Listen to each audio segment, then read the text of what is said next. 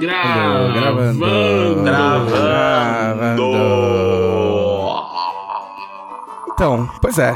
Então, né? É, este, este podcast com você, caro ouvinte, e Vitor Luck, é, sabe desde o começo. Eu, eu não lembro, na verdade, quando começou essa merda, mas eu acho que sempre teve isso. Um podcast? É, a gente sempre. Não, teve É. um momento da história da humanidade que não teve podcast. Isso eu tenho Um quase momento certeza. Não, grande. que não teve. É, mas acho que sempre teve bobagem inicial, porque faz parte do meu. Do, meus, do meu template de podcast. E. E aí a gente tava pensando qual era a bobagem inicial que a gente ia falar, embora eu sempre mude a bobagem inicial. A gente sempre combina e eu falo outra coisa. e, aí, e aí eu tinha pensado uma coisa, e aí tocou o interfone. E aí eu ganhei a minha bobagem inicial, porque eu atendi o interfone. E um rapaz atendeu do outro lado. Ele disse: Oi, tudo bem? O meu nome é Fulano de Tal. E hoje eu tô falando com as pessoas pra passar uma mensagem positiva pra elas. Ao que eu falei, amigo, eu estou no meio de uma reunião. Caraca, Tipo, maluco. e ele falou, tudo bem. E eu falei, boa sorte. Então, primeiro, que caralho é passar uma mensagem positiva? Entendeu? Tipo, interfonando na casa das pessoas. Você não vai conseguir passar uma mensagem 5 horas da positiva. tarde, velho. Entendeu? É o coach delivery. É um coach delivery. De É, repente era uma mensagem positiva de verdade. O cara vai chegar, tipo, você dispensou, mas ele tava, tipo, com, sei lá, um, um- um vale compras premiado de Sony, Da sei onde? lá, sabe? A gente tem uma mensagem positiva, vai passar o resto do mês jogando Playstation de graça. Não, eu tenho um PlayStation. E tipo assim, é. Tipo, se ele tá dando alguma coisa, ele devia falar logo, entendeu? Então já é um problema de marketing, um erro de marketing, vocês podem me contratar.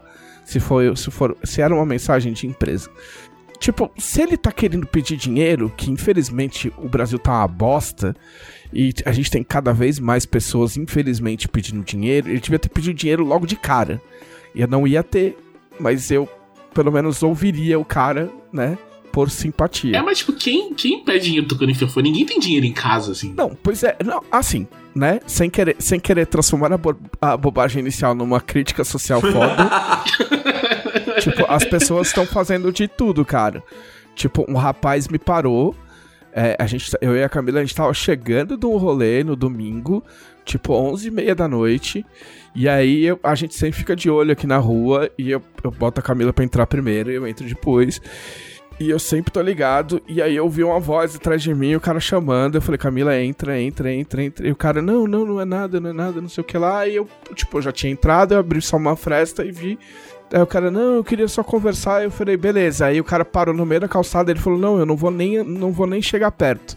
Ele falou, deixa eu te explicar. Ele falou, ah, eu, puta, eu moro no lugar X e eu tô sem emprego e eu tô, eu tenho duas filhas e minhas filhas estão sem, sem ter o que comer e eu não quero dinheiro, eu não quero esmola, não quero nada. Eu só queria, eu só queria dois, dois litros de leite se você tiver em casa, tipo, porque já ia me ajudar.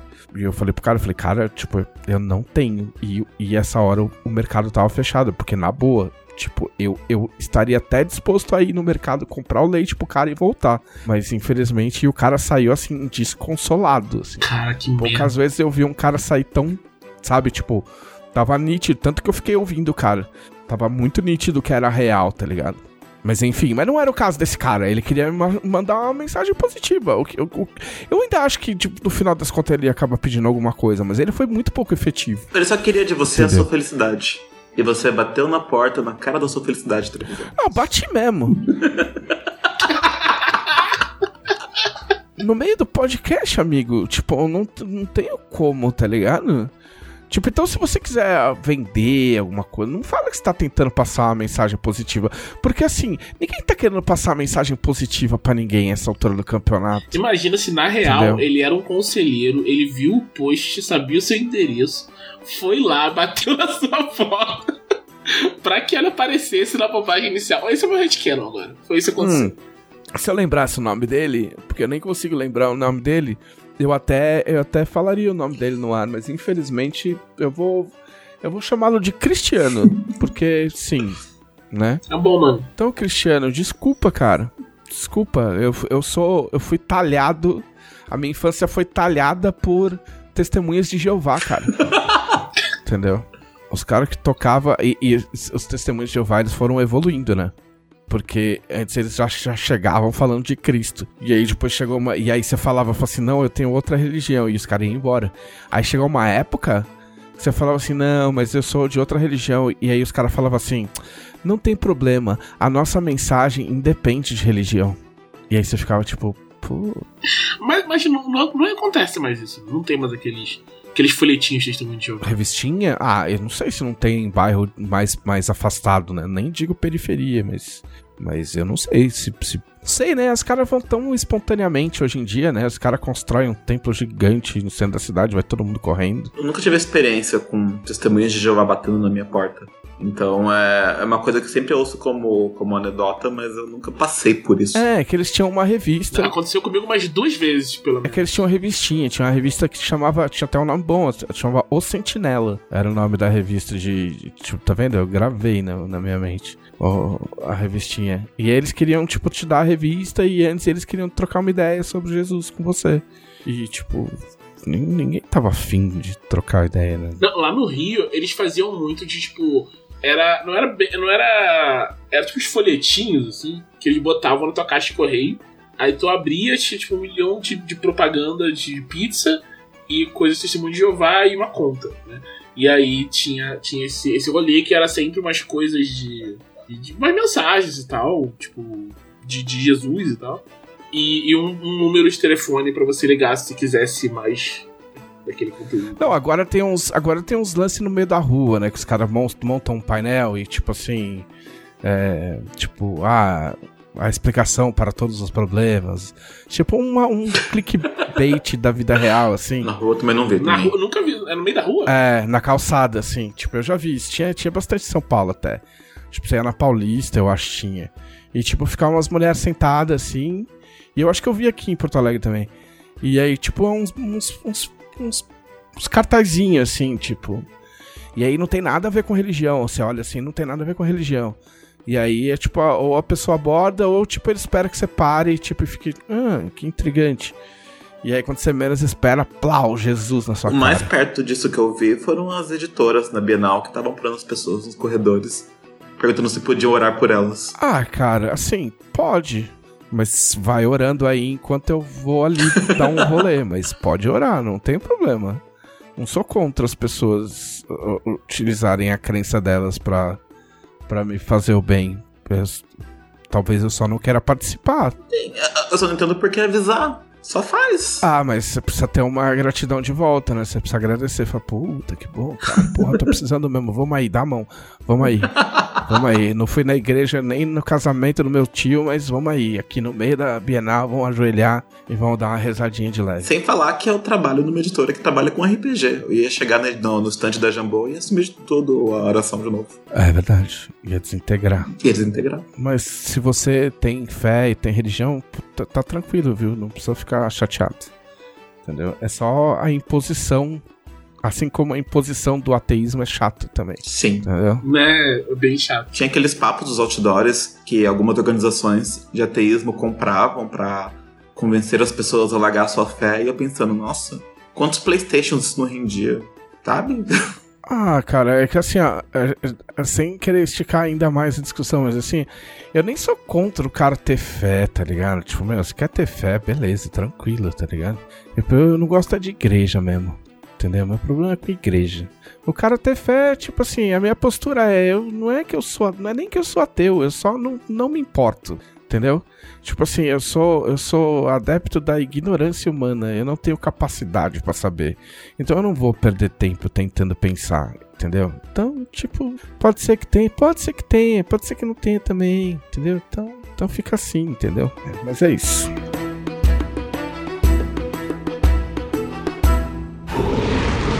Podcast Dragão Brasil. Olá, este é o podcast da Dragão Brasil, a maior revista de RPG e cultura nerd do país. E... Muito bem, esse, Esse, um tanto não convencionais, eu entendo. É, estamos aqui com o Thiago Rosa. Saudações, pessoal. E... Estamos aqui com o Vini. E... Mexe a cadeira, mexe a cadeira não. Heloísa mexe a cadeira. Mexe a cadeira. Nossa, desenterrou. Vou gravar com a tiazinha. Se eu não me engano, o Vini mexe a cadeira é palmeirense. Se não me falha a memória. Eu acho que ele é formado em filosofia. Ele é, ele é professor de filosofia. É, então. Eu, eu- um, dia, um dia eu fiz uma deep dive no lore do Vini e fiquei vendo o que, que ele tá fazendo da vida. Eu li, eu li o artigo dele. sobre- Por que Heloísa mexe a cadeira? Quem mexe a cadeira? Nunca É a saberemos. Heloísa que mexe a cadeira ou a cadeira que mexe a Ou é a Heloísa? cadeira. Nunca saberemos. Só- somente Vini, o grande filósofo. sabe? Pois é. Eu acho que eu não lembro se eu não lembro se ele é palmeirense ou se eu confundo ele em termos de palmeirensice com o Maurício Manieri, que eu tenho certeza que é palmeirense. Talvez os dois sejam. É, pode ser. Mas peraí, mas quem é o Maurício Manieri? Agora fiquei. É alguém que alguém me falou que ele inclusive não é uma pessoa tipo, enfim, entendeu? Que ele muge às vezes. Mas eu não tenho certeza também. Mas qual é, qual é dele? Ele- o que, que ele faz da vida? Eu não sei quem. Ele era ele é cantor. Ele é cantor. Ah, tá. Por isso você tem os dois. Os dois são É, cantores. os dois tá? são cantores. Eles não se parecem nada um com o outro, mas eles são cantores. O Maurício Manieri, eu tenho certeza que é palmeirense. O Vini mexe a cadeira, eu não tenho certeza. Vocês, vocês sabiam que ele fez tipo, uns 10 álbuns depois? Sério? Uma checadora. É, ele continuou. Tipo, eu achava que ele tinha feito isso, parado e virado filósofo. Mas ele ficou sendo músico e tendo tipo, progressivamente menos sucesso. Até um dia que ele pensou e falou: Bom, a música não deu sucesso, vou pra essa outra carreira de sucesso que é a filosofia. Caralho. E A aí, docência de filosofia. Uma mina de ouro. É, é igual o Luiz Caldas, também conhecido como um grande precursor da Axé Music, que eu não vou fingir que eu gosto. E, e que, tipo assim, dizem que ele tem. Ele tem. Dizem não, né? É que eu nunca ouvi, porque eu não tenho interesse. Mas ele tem vários álbuns, tipo, experimentais, progressivos e o caralho. que louco! Tipo. Eu É. não duvido. As guitarras do Axé flertam bastante com, com os rocks mais esquisitos. Qual é aquele cara? Tinha um cara que eu lembro que era época do Orkut que falava que ele era muito bom. O Chimbinha. Eu não sei de, de onde é o Chimbinha. Não, o Chimbinha é muito bom mesmo. Eu sei de fontes musicais fidedignas. Tipo, que conhecem. Tipo, o Luciano, meu amigo, do- que é do CPM. Ele fala que o Chimbinha é. Tipo. Todos esses caras, a gente já discutiu isso, acho que no, no podcast passado. Todos esses caras são tudo roqueiro enrustido. É, mas enfim, não é o Vini mexe a cadeira, não é o Luiz Caldas, não é o Maurício Manieri, é o Vini. Que, tipo, é difícil, é complicado falar com sobrenome. Vin- O Vinícius Mendes está aqui. Pode chamar de Vini Mendes. Como eu disse da última vez no podcast, parece nome de decorador interior. Mas... Não, mas sabe qual que é o problema? Aí fica, fica parecendo aqueles cara que era jogador de futebol, entendeu? E, tipo, tinha apelido, era tipo assim, ah, Vini Perninha, Vini Cabeção, tá ligado? E aí o cara vira técnico, e aí vira o Vinícius Mendes. Não, o técnico Vinícius Mendes, tá ligado? Porque virou técnico, entendeu? Tipo, é Vini, cara. Vamos fazer acontecer então, pra eu poder descartar, ficar tão famoso que eu vou descartar o, Vi- o Mendes e virar só Vini, que nem, sei lá, a Beyoncé. É. Vini Man. Vini Man, Vini é, Man. Vini Man. Estamos aqui com o Vini Man. Aí, nome de ator pornô. É. Nome de Claramente Digimon também, Digimon pornô. Digimon. Né? Nossa. Não, fui muito longe. Eu nunca me apresento. A cada, a cada 80 podcasts eu me apresento, eu sou já tá me entrevistando. Prazer. É, vamos a nosso giro de notícias. Vamos aqui notícias positivas pra ligar a sua vida. Ele não tá é muito confiante. É. A primeira notícia interessa a poucas pessoas, mas interessa a mim, então meio que foda-se. O- o- vai sair o FIFA 23, né? Tipo assim, que sai desde que. Quando, quando Moisés. Foi Moisés que desceu com os 10 mandamentos, né? Foi. Mas, mas, mas esse é o último FIFA, né? Não, então, é, calma lá. Quando Moisés desceu com as, com as tábuas lá dos 10 mandamentos, tinha junto um FIFA. Entendeu? E desde então, anualmente, saiu, sempre sai um FIFA. E de fato, é o FIFA 23, é o último FIFA. Pra sempre? É o, não, é o último jogo da Electronic Arts de futebol com a marca da FIFA. Por algum motivo X, eles concluíram que não vale mais a pena pagar a licença. Talvez eles achem que o jogo já é grande o suficiente. Ah, acho que vai chamar EA Football, alguma coisa assim. Ah, o FIFA existe desde 1994 e eu joguei o FIFA 94. Que tinha o, o Romário, era o Jancutiano. Era o camisa 11 do, da seleção A gente vai brasileira. ficar sem rendereis horríveis de jogadores famosos, então? Não, não, vai ser igualzinho. Vai ser a mesma coisa, só que eles vão tirar a marca da FIFA. É porque tá assim, ó. O FIFA tá meio, meio zoneado também. Porque tem, tem time que tem acordo com FIFA, tem time que tem acordo com PES, então tem time que não tem. Você pega o Brasileirão, tipo, ah, os caras, ah, é o Brasileirão oficial, é aqui. Aí vai lá, não tem uns times. Aí você vai nos times, não tem os jogador oficial, é tudo uns nome, uns nome inventado, igual era na década de 90, saca? Uhum. porque tudo por causa de um arrombado que quis ganhar dinheiro. Que ou ele ou o empresário se tocou que, tipo, por que eu não estou ganhando dinheiro com esses jogos que citam o meu nome?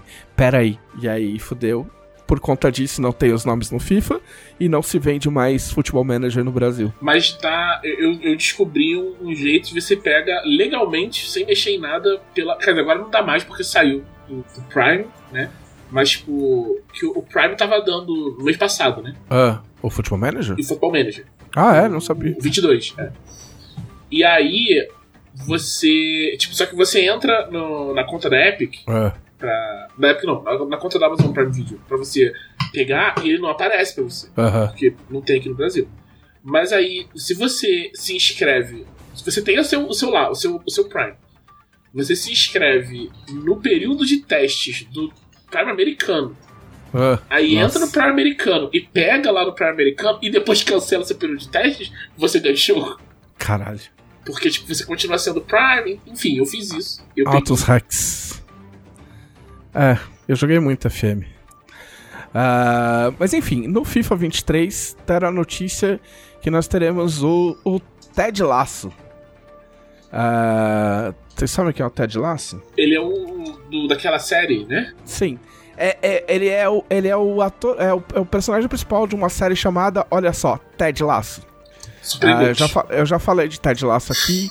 É a história de um americano que, que, que é técnico de um time de futebol americano meia-boca, mas que leva o time até o, a final do campeonato. E aí uma, uma a presidente de um, de um time da Premier League, que é a principal liga de futebol na Inglaterra, resolve contratar esse cara por motivos X. E aí ele é um americano que vai descobrir o que é o futebol porque ele não sabia nada de futebol. Só que, tipo, é bem mais legal que isso. Tipo, tudo que você pensar é o contrário. Você vai falar, ah, deve ser aquela idiotice. Tipo, ah, o cara pega o ônibus de dois andares, não sabe para que lado dirige, tudo aquelas bobeiras. Tipo, não, não é nada disso. É bem mais legal. E É, uma, uma coisa que eu sempre fiquei na dúvida com, com o nome Ted Lasso. Ele é texano? não lembro. Não lembro de onde ele é, mas é laço com dois S. É, não, isso eu tô ligado. Porque É. tem, tem várias piadas de, de cowboy. Sim. É que, a, é, que a, é que a treta é que esse, esse Ted Lasso é um personagem que surgiu na propaganda de eu não, não lembro exatamente do que. Que loucura. Não sei se, não sei se foi de uma. Não, não sei se foi das transmissões de uma. De uma rede de TV. E aí o personagem da propaganda era esse, esse americano que era técnico de um time de futebol inglês e falava umas bobagens. E era esse mesmo ator. E aí eles fizeram a série. A, a Apple fez essa série. E a série bombou pra caralho. Ele ganhou, ele ganhou o, o prêmio de melhor ator. O M. O, prê- o prêmio de melhor ator, era tipo. É, o Emmy, obrigado. Tô tipo um, um tio velho. É, ele ganhou o Oscar Oscar séries séries. lá. E a série, a série é muito legal. Tipo assim, quando você quiser uma série. Tipo assim, ah, eu quero uma série que seja legal, que seja relativamente emocionante, mas que não me deixe arrasado e querendo morrer. Entendeu? Aí você assiste Ted Lasso porque você fica mó feliz. Tipo, você, meu, você quer. Você assiste querendo que os personagens, tipo, fiquem bem, tá ligado? Tipo, ah, eu quero que essas pessoas fiquem bem. É muito. Mas é, legal. é Apple TV, né? Apple TV eu não tenho. É. É. Né? Entendeu? Ah, e aí vai ter o, o Ted Lasso e o Richmond. O AFC de Richmond, que é o time fictício do Ah, Ted Lasso. O time dele, tá? Entendi. É. Entendi. E com os jogadores da série, entendeu? Ah. Pô, que maneiro. É. E, tipo assim, foi a coisa mais legal que anunciaram sobre o FIFA 23 até agora. tipo, Não, o legal é saber que os atores estão mais dispostos a ganhar dinheiro do jogo do que atleta famoso. É, exato. Exato. E, e aí você pode jogar com o time do, com o time do Ted Lasso. Eu achei isso muito legal. É que o FIFA, o FIFA meio que apesar deles, deles anunciarem vários bagulhos, tipo tal, de tecnologia que eles usaram pra fazer, tipo assim, os caras nitidamente já meio que desencanaram de ser um simulador de futebol e encarnaram a parte videogame e esportes, joguinho de colecionar carta e fazer dinheiro. Entendeu? Os caras já meio que abraçaram a ideia que é isso. FIFA é isso aí, entendeu? Se você gosta de futebol, futebol mesmo, tipo, tem umas coisinhas aqui, mas é, o negócio é esse aí, juntar cartinha, entendeu? Os caras botam uns, uns. Tinha um. Tinha, tinha uma edição que diz que tinha a Dua Lipa. Que? Entendeu? Tipo, Que, que ela tava jogando eu acho que futebol? sim. É, porque tem uma versão que é o Volta, que é um, um modo de jogo dentro do, do FIFA, que é tipo futebol de rua. Ah. tipo, Ah, que sabe? maneiro, Tipo, eu não sabia disso. de- futebol de campinho, assim. Que Que, você fica fazendo várias. Fica fazendo várias manobras, várias. né, tipo, embaixadinha, blá blá blá. Futebol de três. Acho que são três ou quatro jogadores. E aí, nesse aí, eles colocavam umas celebridades e tal. Ah, então é isso. Se você gosta de Ted Lasso e de FIFA, você pode pagar vários, vários reais e, e jogar com o Richmond. Sabe, sabe o, FC. que, o que isso me lembrou? Esse, É. Essa opção de ter jogar o Richmond. Tem um modo no Football Manager que você cria o seu time, né? Sim. É, é mentira que você cria o seu time. Você escolhe um time e você Aham. te passa uma borracha por cima dele e muda o skin, né? Aham. Mas eu, eu, eu fiz isso, foi a minha, a minha jornada no Futebol Manager, foi que eu tava fazendo isso com o Paysandu. Ó. Tive o, o prazer de tornar o Paysandu o, o maior time de futebol brasileiro. Foi uma, Olha longa jornada. Eu tive que Aí. trapacear um pouquinho, mas eu me diverti no processo. Então, eu acho que valeu a pena. O que eu lembrei foi do Mortal Kombat 11, que tinha um ADL, que, um DLC, que você podia jogar com skin dos atores do filme clássico do Mortal Kombat. Que irado. E isso, e isso quase me deu vontade de comprar o jogo. Ah, a, a outra notícia é que teremos finalmente a nossa mesa dos criadores de Tormenta. Aí, Olha só. Ah, ela vai acontecer na segunda-feira, dia 26 de setembro. Então você que tá ouvindo no, no- na sexta-feira ou no, no final de semana, dá tempo de assistir. Ah, a notícia acabou de sair, na real. E embora eu vá participar, olha só, eu não sei o horário. Eu vou ver se eu consigo ver aqui o horário. Provavelmente às 8. Eu acho que é às 8. É isso, dia 26 do 9 às 8 horas ah, no canal da Jumbo na Twitch. É. Se você tava no financiamento coletivo, talvez você lembre o personagem que eu vou jogar. Não foi divulgado pelas nossas redes sociais qual personagem, quais os personagens que vão estar. Então eu não vou falar o meu. Ah, talvez até sexta já esteja, tenha sido revelado, mas enfim. Mas assim, uma certeza é, teremos o Goblin do Cantinho jogando né? Que vai ser encarnada pelo Guilherme Deiswald. Ah, a arte ainda tá, tá misteriosa na- no, no, no Twitter, mas é uma arte muito foda, feito pelo, pelo Relatuns, o Edu Medeiros, que é um, um baita quadrinista e um grande amigo nosso e muito fã de Tormenta. E ficou animal, assim, ficou animal a, a, a ilustração. Então essa é a nossa segunda notícia. Não, não percam porque é a minha é a- eu acho que é a minha primeira mesa desde Lágrimas da Lágrimas da Dragão Rainha, eu acho, né? Porque eu sou uma pessoa que só faz participações especiais. Ah, sim. Uma coisa que não é notícia, mas que eu lembrei. Você falou das participações especiais. Eu lembro da mesa que a gente jogou lá na sua casa do RPG do Matheus. E você fez um gangster. Ponto. Você, Não, é, foi o, no no fiasco, fiasco. né? Você entrou, fez um gangster e foi embora. Foi tipo 5 É, é. minutos já tá me Eu entrevistando. fiz um roleplay de 5 minutos de um, de, um, de um gangster americano fascinado pela, pela União Soviética. Pela esposa Nossa, russa. sensacional. É, Sensacional. que tinha uma esposa russa. É, foi bem caótico. então agora vamos à nossa grande sessão, única sessão, incrível sessão, é o que vocês fizeram na semana passada. É. Muito bem, é, é, tipo, é quase uma notícia, mas é que vai juntar as coisas. Tipo, então, hoje, dia 21 de setembro, é aniversário do Stephen King. Parabéns aí pro Palmas pro Stephen King que tá fazendo, não se lembro quantos anos, 75, eu acho. Espero chamado pra festa. É, tá fazendo 75 anos, eu acho. Eu, tô, eu falei no Twitter que se não fosse o. Embora, embora o Stephen King não seja meu pai, se não fosse pelo Stephen King, eu não estaria aqui fazendo esse podcast. Entendeu? Porque é em partes, né? É em partes mutiladas com machado, que não é o Machado de Assis. Nossa, eu tô incrível hoje. Nossa, é... essa, essa foi demais. Eu tô tomando. O café que eu tô tomando não tem cafeína, eu juro.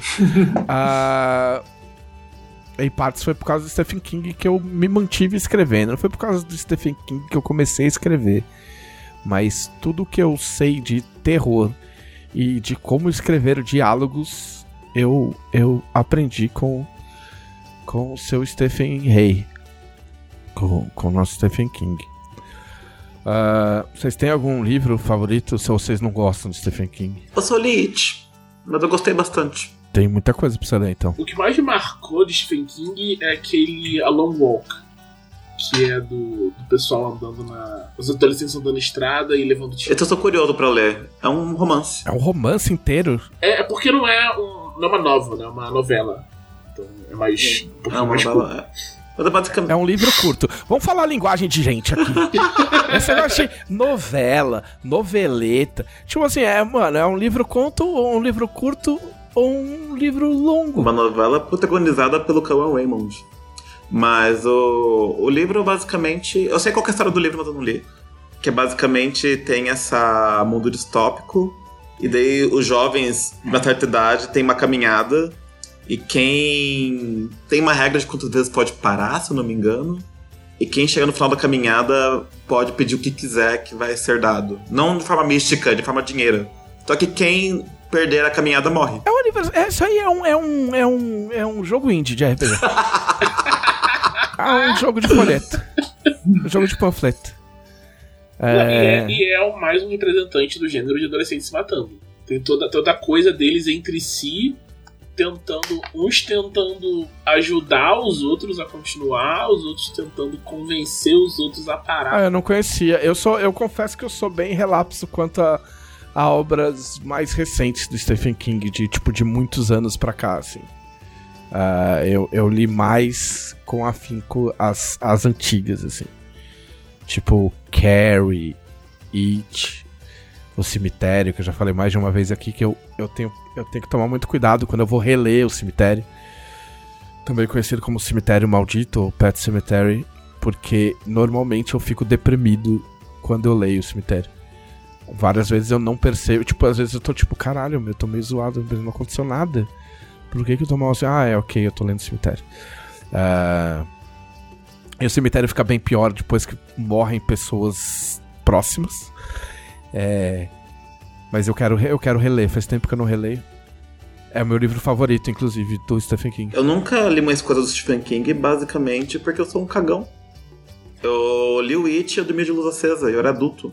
Eu sou muito cagão. Mas, mas o It, ele é embaçado. Eu tenho, eu tenho regras para ter medo das coisas. Entendeu?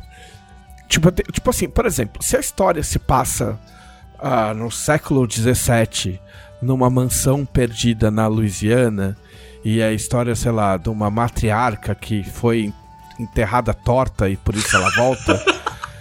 Aí tô de boa, porque, tipo, meu, eu não tô na Louisiana, não tô no século XVII, não conheço nenhuma matriarca e não enterrei ninguém torto.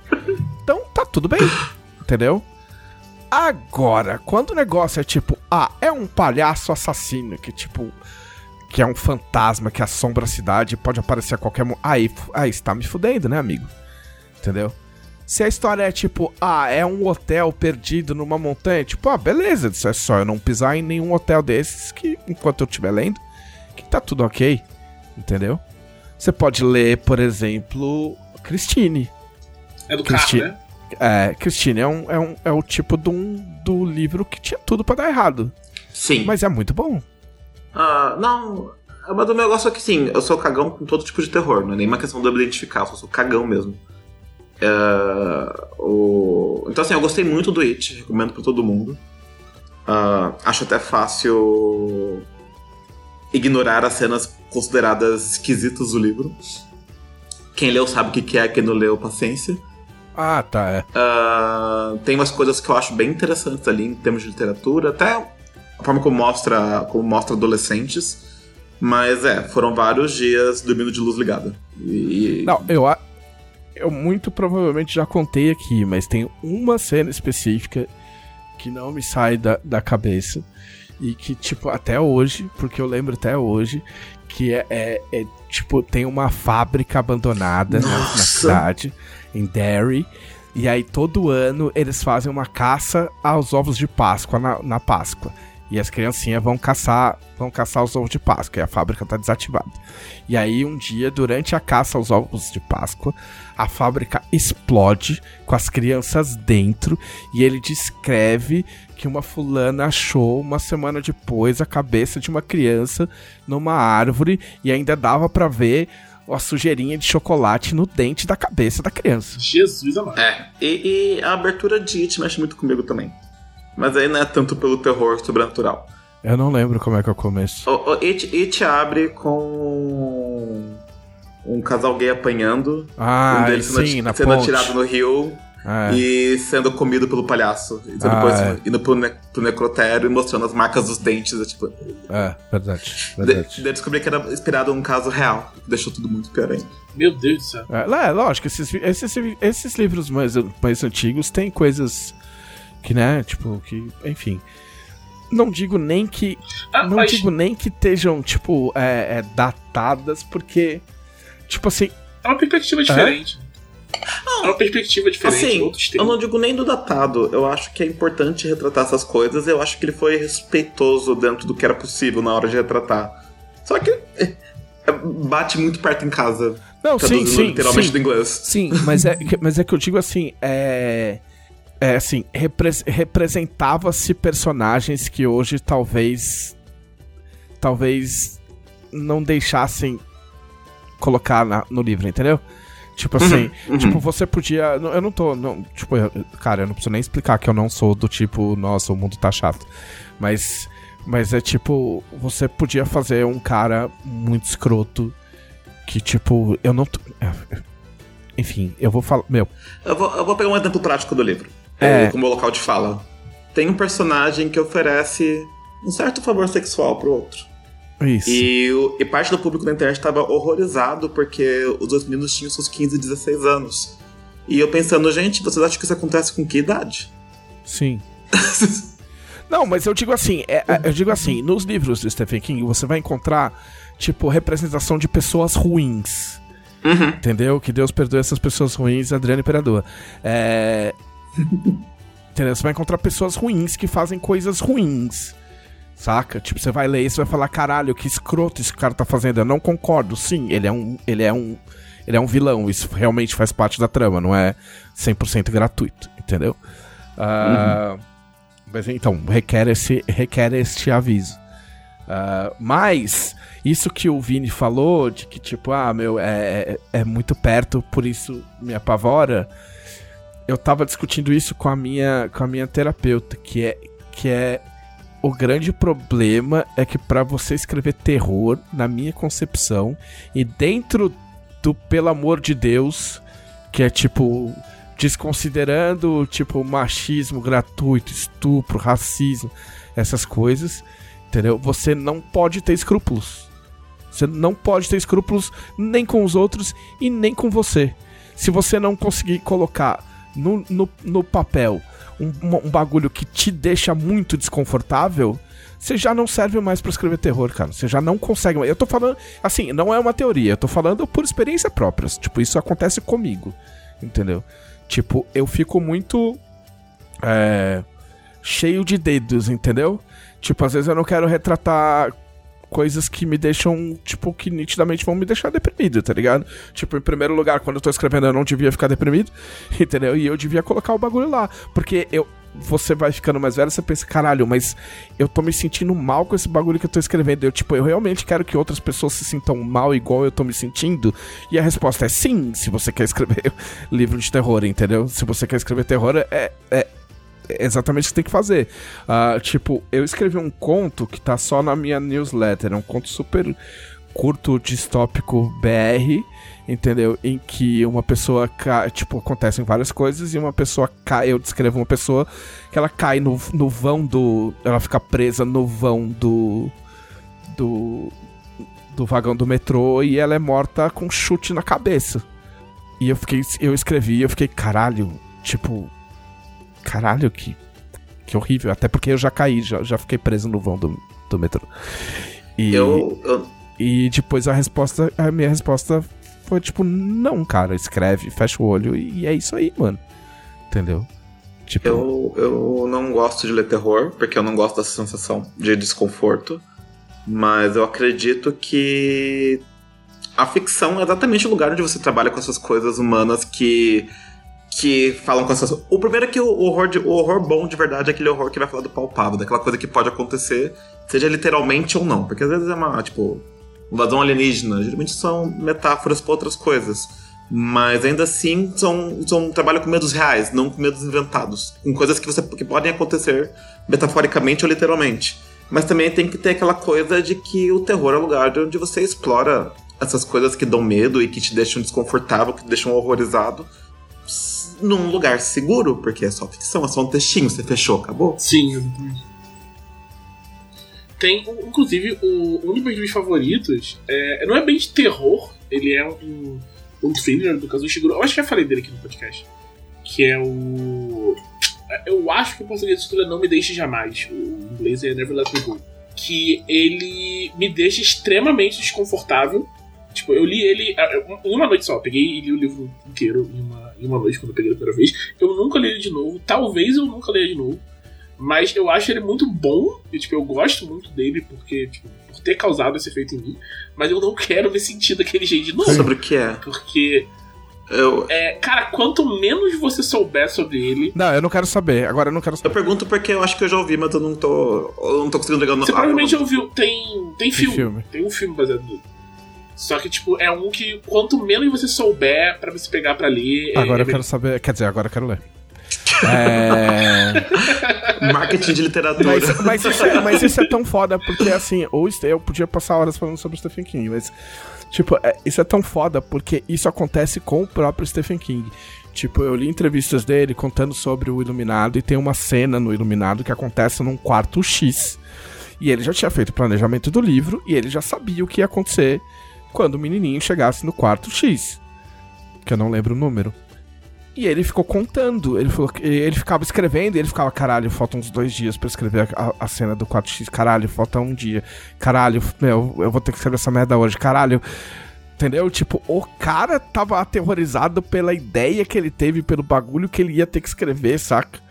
Tipo, ele disse que, que quando os filhos dele eram pequenos, os filhos dele que inclusive são escritores de, de terror, né? E ele falava, ele falou, ele falou assim, meu, eu boto meus filhos para dormir e aí eles pedem para fechar a porta e apagar a luz e eu fico, meu, como assim, cara? Você tá maluco? E se tiver alguma coisa embaixo da tua cama, cara? Tá ligado? Entendeu? Então, tipo... E óbvio, né? Não pode ser gratuito, tá ligado? Não pode ser tipo, ah, vai explodir a cabeça desse cara porque sim, tá ligado? Tipo, vou colocar essa cena de violência, ai, porque sim, tipo... O filho dele escreveu Lock and Key, não foi? Que, que, eu, que eu assisti a série na Netflix e achei bem triste que a galera meio que ignorou por aqui. Sim, é que tem o, o Owen King, que é o menos famoso. E aí tem o. Que me fugiu o nome. Joe Hill? O Joe Hill, exato. Que é muito bom, inclusive. Ele tem umas. Acho que foi ele. Foi, foi, foi, Joe Hill. É, ele tem umas coletâneas de contos muito bons. Porque ele é, ele é, um, ele é um Stephen King moderninho, tá ligado? Ele é mais conciso que o King, assim. O, o, o, Stephen King, ele tem uma ele tem uma técnica de te arrastar, tá ligado? Ele, ele tipo, ele pega um bagulho e ele passa páginas e páginas te arrastando. E tipo, e é legal. Não, tipo, ele é bom, entendeu? Não é não é cansativo, tá ligado? Você, você fica naquele esquema de caralho, eu preciso ler outra página. O Joe Hill não. O Joe Hill ele é mais tipo: Oi, tudo bem? Toma um murro na tua, na tua boca. Entendeu? São estilos, né? tipo. São estilos. É, Estilos. é. Tem um, tem, um, tem um conto dele que não é de terror, mas tem a ver com. Tipo, é que eu não sei se é spoiler, mas. Mas tem a ver com. com. com. com tiro em escola e, tipo, de cara invadindo. E, tipo, você lê o bagulho e você fala: caralho, caralho, por que, que você fez isso comigo, cara? O que, que Aliás, eu te tem fiz, um, cara? tem um do Stephen King que deu mó. que ele não, que não, ele não publica mais, né? Acho que é Rage sei. O nome. Que é um. é- Eu acho que é um. Não sei se é um conto ou é um romance. Tem quase certeza que é do Stephen King. É do Stephen Ah. King, sim. Que ele, ele fez e, tipo, alguns desses school shootings encontraram o livro no, Ah, nas coisas dos caras, que eu tinha lido recentemente. E aí ele falou, cara, eu não acho que meu livro tenha causado isso, não. Mas assim, eu não quero correr nenhum risco. Então não publica mais isso aí. Tira de circulação. Porque não quero dar desculpa nem tem, ideia pra ninguém. na, tem na Amazon BR. Então aí voltaram a Ah, circulação. não. não, não é não, é outro, é outro livro. É- eu acho que é outro livro, tá? Tem outro nome aqui. Não sei se é. Deixa eu ver. É, ele tinha. Ele tinha um. Não é esse livro que tá na Amazon, mas ele tinha um. Ele escrevia por um outro pseudônimo. Que era Richard Bachman. Eu não, eu não lembro exatamente é, qual que era. Qual que era a pira dele de. Eu acho que era quando ele. Sei lá, não lembro. Não lembro qual era o sentido dele dele escrever como Richard Bachman e depois ele se revela como Richard Bachman e tem até uma um- um- um- uma duologia que ele escreveu e um livro ele assina como Richard Bachman e o outro livro ele assina como Stephen King. Eu só li o, o que ele assina como Stephen King e não gostei, tanto que eu mal lembro o que que tem. Ah, mas é, ah, é que ele, ele foi tirado porque ele porque ele achou achava que podia influenciar crianças a sair dando tiro por aí. Ah, que merda. Nossa, né? terrível. Que bosta. Imagina chegar a um ponto, tipo. Eu entendo ele chegar, chegar e tomar uma decisão, porque se você tem qualquer chance de, sabe, influenciar positivamente pessoas, o cara só pensa, porra, vou, vou fazer, né? Mas, tipo, você.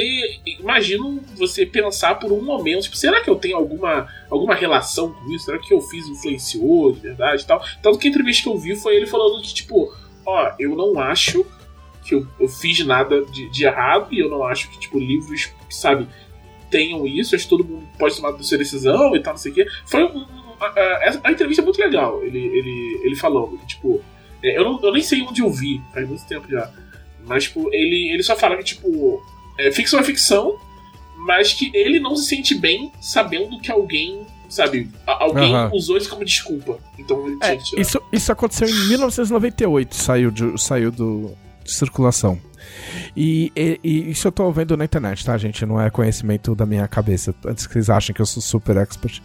Mas ele escreve, é, eu tô vendo aqui que ele, ele escrevia como Richard Bachman, porque, olha que louco, nos anos 70, ah, os autores eram desencorajados a escrever mais de um livro por ano.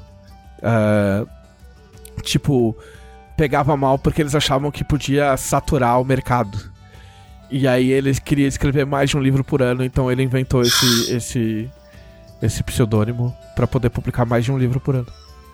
Que loucura pensar que você produz rápido demais pro, pro mercado, né? Isso é uma coisa. Né? Só Stephen King Tipo, mesmo, né? Muito Existe, existe uma conversa, um vídeo de conversa dele com, com o Martin, e a primeira coisa que o Martin fala é tipo, meu, como é que você consegue, cara? Tá ligado? Tipo, me ensina, porque nitidamente não tá dando certo do jeito que eu tô fazendo. Aliás, a gente tá falando de notícia, eu lembrei, o Caçaro avisou pra todo mundo hoje de uma forma cruel que é É. aniversário do George Martin hoje. Ah, Só hoje tá... Ah, é? É hoje, só que o, o Caçaro deu um, um RT na foto, dizendo Ah, aconteceu. Nossa, ah, cara, sim. eu levei um susto. E uma foto Mas um preto e branco. susto. Exato. Eu fiquei tipo, que isso, cara? Por que, que as pessoas têm essa cisma que ele vai morrer? Ah, porque ele tem barba branca e, tipo, enfim. Ele é um tiozinho e, tipo, ele não acaba nunca. Entendeu? As pessoas também têm essa pira com o Oda, que não é que não é não é idoso como o Martin. Né? Então, O Oda, ele, ele tem o que, 50 anos? Acho que nem isso, na real. não sei. Nossa. Tipo, ah, fulano vai morrer, tá, gente? De onde vocês tiraram isso? Vocês têm acesso ao, prontuário médico dele? Acabei, Sossega? acabei de olhar 47 anos, o Oda é surreal. Eu 47. sabia que o o, Oda, o Oda é um ano mais velho que eu. Caralho. É, mas enfim, parabéns aí, Stephen King. Se você ouviu o podcast aí, happy birthday. hein? tipo, né? A very, a very nice day to you. Ah, Come to aí? Brasil. é, come to Brasil. Você- E leiam os livros do Stephen King. Tipo, leiam Christine. Christine é doido. Faz tempo que eu não leio Christine. Christine é a história de um carro possuído. Mano, não, não tem como dar errado. Muito pelo contrário, tinha tudo pra dar errado. Tem filme desse, né? Eu quero ver o filme. Tem, mas é bem, tipo, é bem velho, assim. Bem anos 80. Mas, mas ele é feito pra ser trashzão ou ele é feito se levando a sério? Na- cara, nos anos 80 tudo era feito pra ser levado a sério. E aí, tipo, vieram os anos 90, entendeu? Tipo, hoje em dia as pessoas olham os anos 80 com olhos irônicos. Mas eu vivi os anos 80 e as pessoas, tipo, não era irônico, tá ligado? Não dá pra você fazer uma produção de uma década inteira de modo irônico. Mas enfim, alguém podia matar os anos 80. Ah, bom, fora isso, só pra falar rapidinho, eu tô jogando Monkey Island. Tipo, de volta à Ilha dos Macacos. Return of Em Monkey algum Island. lugar, Vitor que sorri. É. Ó, o Vitor Luck tava louco pra jogar também. Eu, eu nunca. Ter... Cara, mentira, eu terminei o, o Curse of Monkey Island. Que é o terceiro jogo. Foi o único que eu terminei. O primeiro eu não terminei, o segundo eu não terminei. Mas eu gosto muito de Monkey Island. Que é a história do Guybrush Threepwood, que é um, um mané que quer virar pirata. Ah, é um point and click. Que eu, eu não. Cara, é assim, eu tô jogando. Eu não faço a menor ideia de como é que esse jogo vai bater em pessoas com menos de 40 anos de idade. Entendeu? Porque eles tacaram ali um foda-se. Tipo, as pessoas encheram o saco por causa do estilo de arte. E, e eu tinha gostado. E em movimento fica mais legal ainda. Tipo, tá do caralho o estilo de arte. Mas eles tacaram ali um foda-se do tamanho do mundo. É tipo assim, ó, tá, tem litros de piadas que, tipo, você só entende se você tiver alguma conexão com, com o jogo antigo, se você já tiver lido, visto vídeo ou jogado, entendeu? Tipo, não são essenciais pro jogo, entendeu? Mas nitidamente você perde alguma coisa em termos de em termos de piada, em termos de easter egg e tal, tipo, tem um- uma das mais conhecidas é que tipo, você entra num bar, um dos- primeiros lugares que você visita é, um, é uma taverna e tem um cara e aí ele tem um bottom escrito Pergunte-me sobre Loom. E aí, quando você pergunta sobre Loom no jogo original, ele fala. E Loom era um jogo da Lucas da LucasArts que tava pra sair. E aí ele faz uma propaganda sobre Loom, entendeu? E aí quando você vai nesse jogo novo, tem o cara lá sentado e tem o bottom, tipo, fale-me sobre Loom. E aí você clica e, tipo, ah, fale-me sobre Loom. Ele fala, ah, não, pô, não, isso de novo. Deixa pra lá. aí você fala, não, fala, vai. Fala, não, faz muito tempo, deixa quieto esse troço. Ah, vai, uma vez só. Aí ele, beleza. Aí ele faz toda a propaganda como, como, como fazia como fazia na época. Então tem muito dessas coisas. Pra um cara que nunca jogou, não sabe nada, não, não vai fazer muita diferença. Mas, porém, enquanto point and click, o sistema tá bem legalzinho. O personagem anda bem rápido, que é uma coisa de point and click, né? Do personagem ficar andando de um lugar pro outro, que você clica no lugar, ele vai andando. E eles estabeleceram um sistema de pistas muito legal. Tipo, tem um livro de pistas, e aí é aquela coisa, tipo, você clica lá ele, tipo, ele tem lá, ah, como eu faço pra sair da ilha? Aí você clica. É tipo, ah, pra sair da ilha talvez você precise de mais amigos. Aí você, não, preciso de mais ajuda. Aí, tipo, isso eu tô inventando, tá? Aí você clica de novo, tipo, é, alguns amigos podem estar perto da praia. Aí você clica de novo. Aí quando você- se você vai até o fim, ele fala, ah, converse com os fulanos no lugar tal. Tá ligado? Tipo, então. Ah, mas você isso é, bem, isso é bem legal. é, você não fica enroscado e você escolhe até o quanto você quer saber, entendeu? Porque tem hora, tipo, é, os puzzles desses jogos são bem malucos, assim. Ah, E aí tem hora que, tipo, meu, você já tentou tudo, tá ligado? E você tá gostando do jogo, você não quer ter que parar o jogo porque você. Entendeu? Porque você enroscou, saca? E, e é legal o jogo fazer isso, porque se o jogo não fizesse, só ia tipo pegar o seu celular, procurar na internet e fazer a mesma coisa. Sabe? Exatamente. E aí eu joguei. Eu joguei quatro horas e meia seguidas. É, assim que eu comprei. Eu lembro um rolê, isso. Eu nunca joguei Monkey Island. O point, kick, o point and click que me marcou foi Green Fandango. E teve um trecho de Green Fandango. É o mesmo esquema. Sim. Que eu e meu irmão ficamos presos acho que umas duas semanas no lugar porque a gente não conseguia resolver o puzzle. E isso era pré-tutorial de internet. Então a gente não tinha muita escolha de você ficar batendo a cabeça com aquilo. Cara. Se o meu irmão não fosse meio obsessivo, a gente tinha largado o jogo. Cara, eu, eu, eu me fudi num jogo, eu me fudi no Full Throttle, que é um jogo de point and click também, e que é de um motoqueiro, de gangue de motoqueiro e tal, não sei o que lá. E aí, tipo assim, meu, spoilers de um jogo de 40 anos, sei lá, é, 30 anos, é, eu me fudi por causa da tradução. Porque tem uma hora lá que tem um, tem um avião e você tem que acertar os comandos. E aí, tipo, meu, eu não acertava de jeito nenhum. E aí eu não, acerta, não, aceit, não acertava porque era para baixar o trem de pouso. E tava escrito baixar a engrenagem.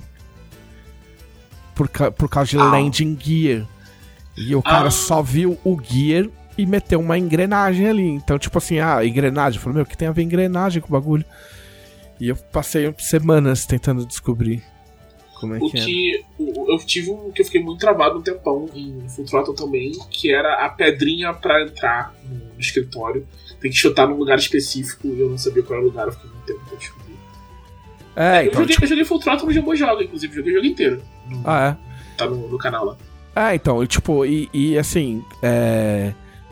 Antigamente você tem que ficar clicando, tipo, por isso que chama point and click, né? Porque, tipo, tipo, pra ver o que que mexe, o que que você podia pegar, o que que você não pode pegar. E aí, tipo, tirando, tirando, né, rasgando uma página dos RPGs isométricos e tal, tipo, se você apertar Tab, ele mostra todos os lugares clicáveis. Entendeu? Pra você não ficar perdendo tempo. Se você não quiser ficar. Eu gosto de ficar perdendo tempo tentando encontrar. Aí se eu não achei o que eu queria, aí beleza. Eu aperto Tab e vejo onde, onde mais dá pra clicar. Uh, mas é muito legal. Ele tem inclusive opção, tipo, eu não sei o quanto isso é piada, o quanto é real, mas tem lá, opção, do, opção dos roteiristas. Tipo, ah, muito mais, muito mais lento e muito mais falas. E foi exatamente essa que eu cliquei, lógico, porque a graça desse jogo é, tipo, você, você ler as piadas. Mas enfim, se você não teve contato nenhum nunca com Monkey Island e você gosta muito de point and click, o que parece muito antagônico, eu te sugerir, sugeriria jogar os dois primeiros que tem versão remaster na Steam. Se você não quer jogar os dois primeiros, eu te aconselharia a ler alguma coisa ou ver um vídeo, sei lá, pelo menos para ter um, uma noção. Ele tem um resumo no jogo, mas é um resumo muito por cima, assim. Então, mas se você quiser jogar mesmo assim, dá para jogar mesmo assim. É um jogo legal. Se você gosta do gênero. Se você não gosta do gênero, sei lá, não sei. Talvez tenha coisas melhores pra você fazer com seu dinheiro.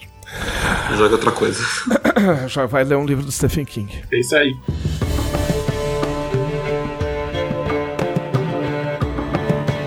Uh, Vini. Uh, antes de mais nada, eu quero dizer que o impossível aconteceu. E provavelmente a Terra está condenada porque a gente entrou no paradoxo da, da lógica mundial, mas eu e a Marcela ganhamos uma partida na Arena de Valkyria. Muito bem! Parabéns! Parabéns Palmas! Depois temos espancados, depois temos humilhados, depois de virarmos meme, depois do, do os humilhados serão humilhados virar o nosso bordão.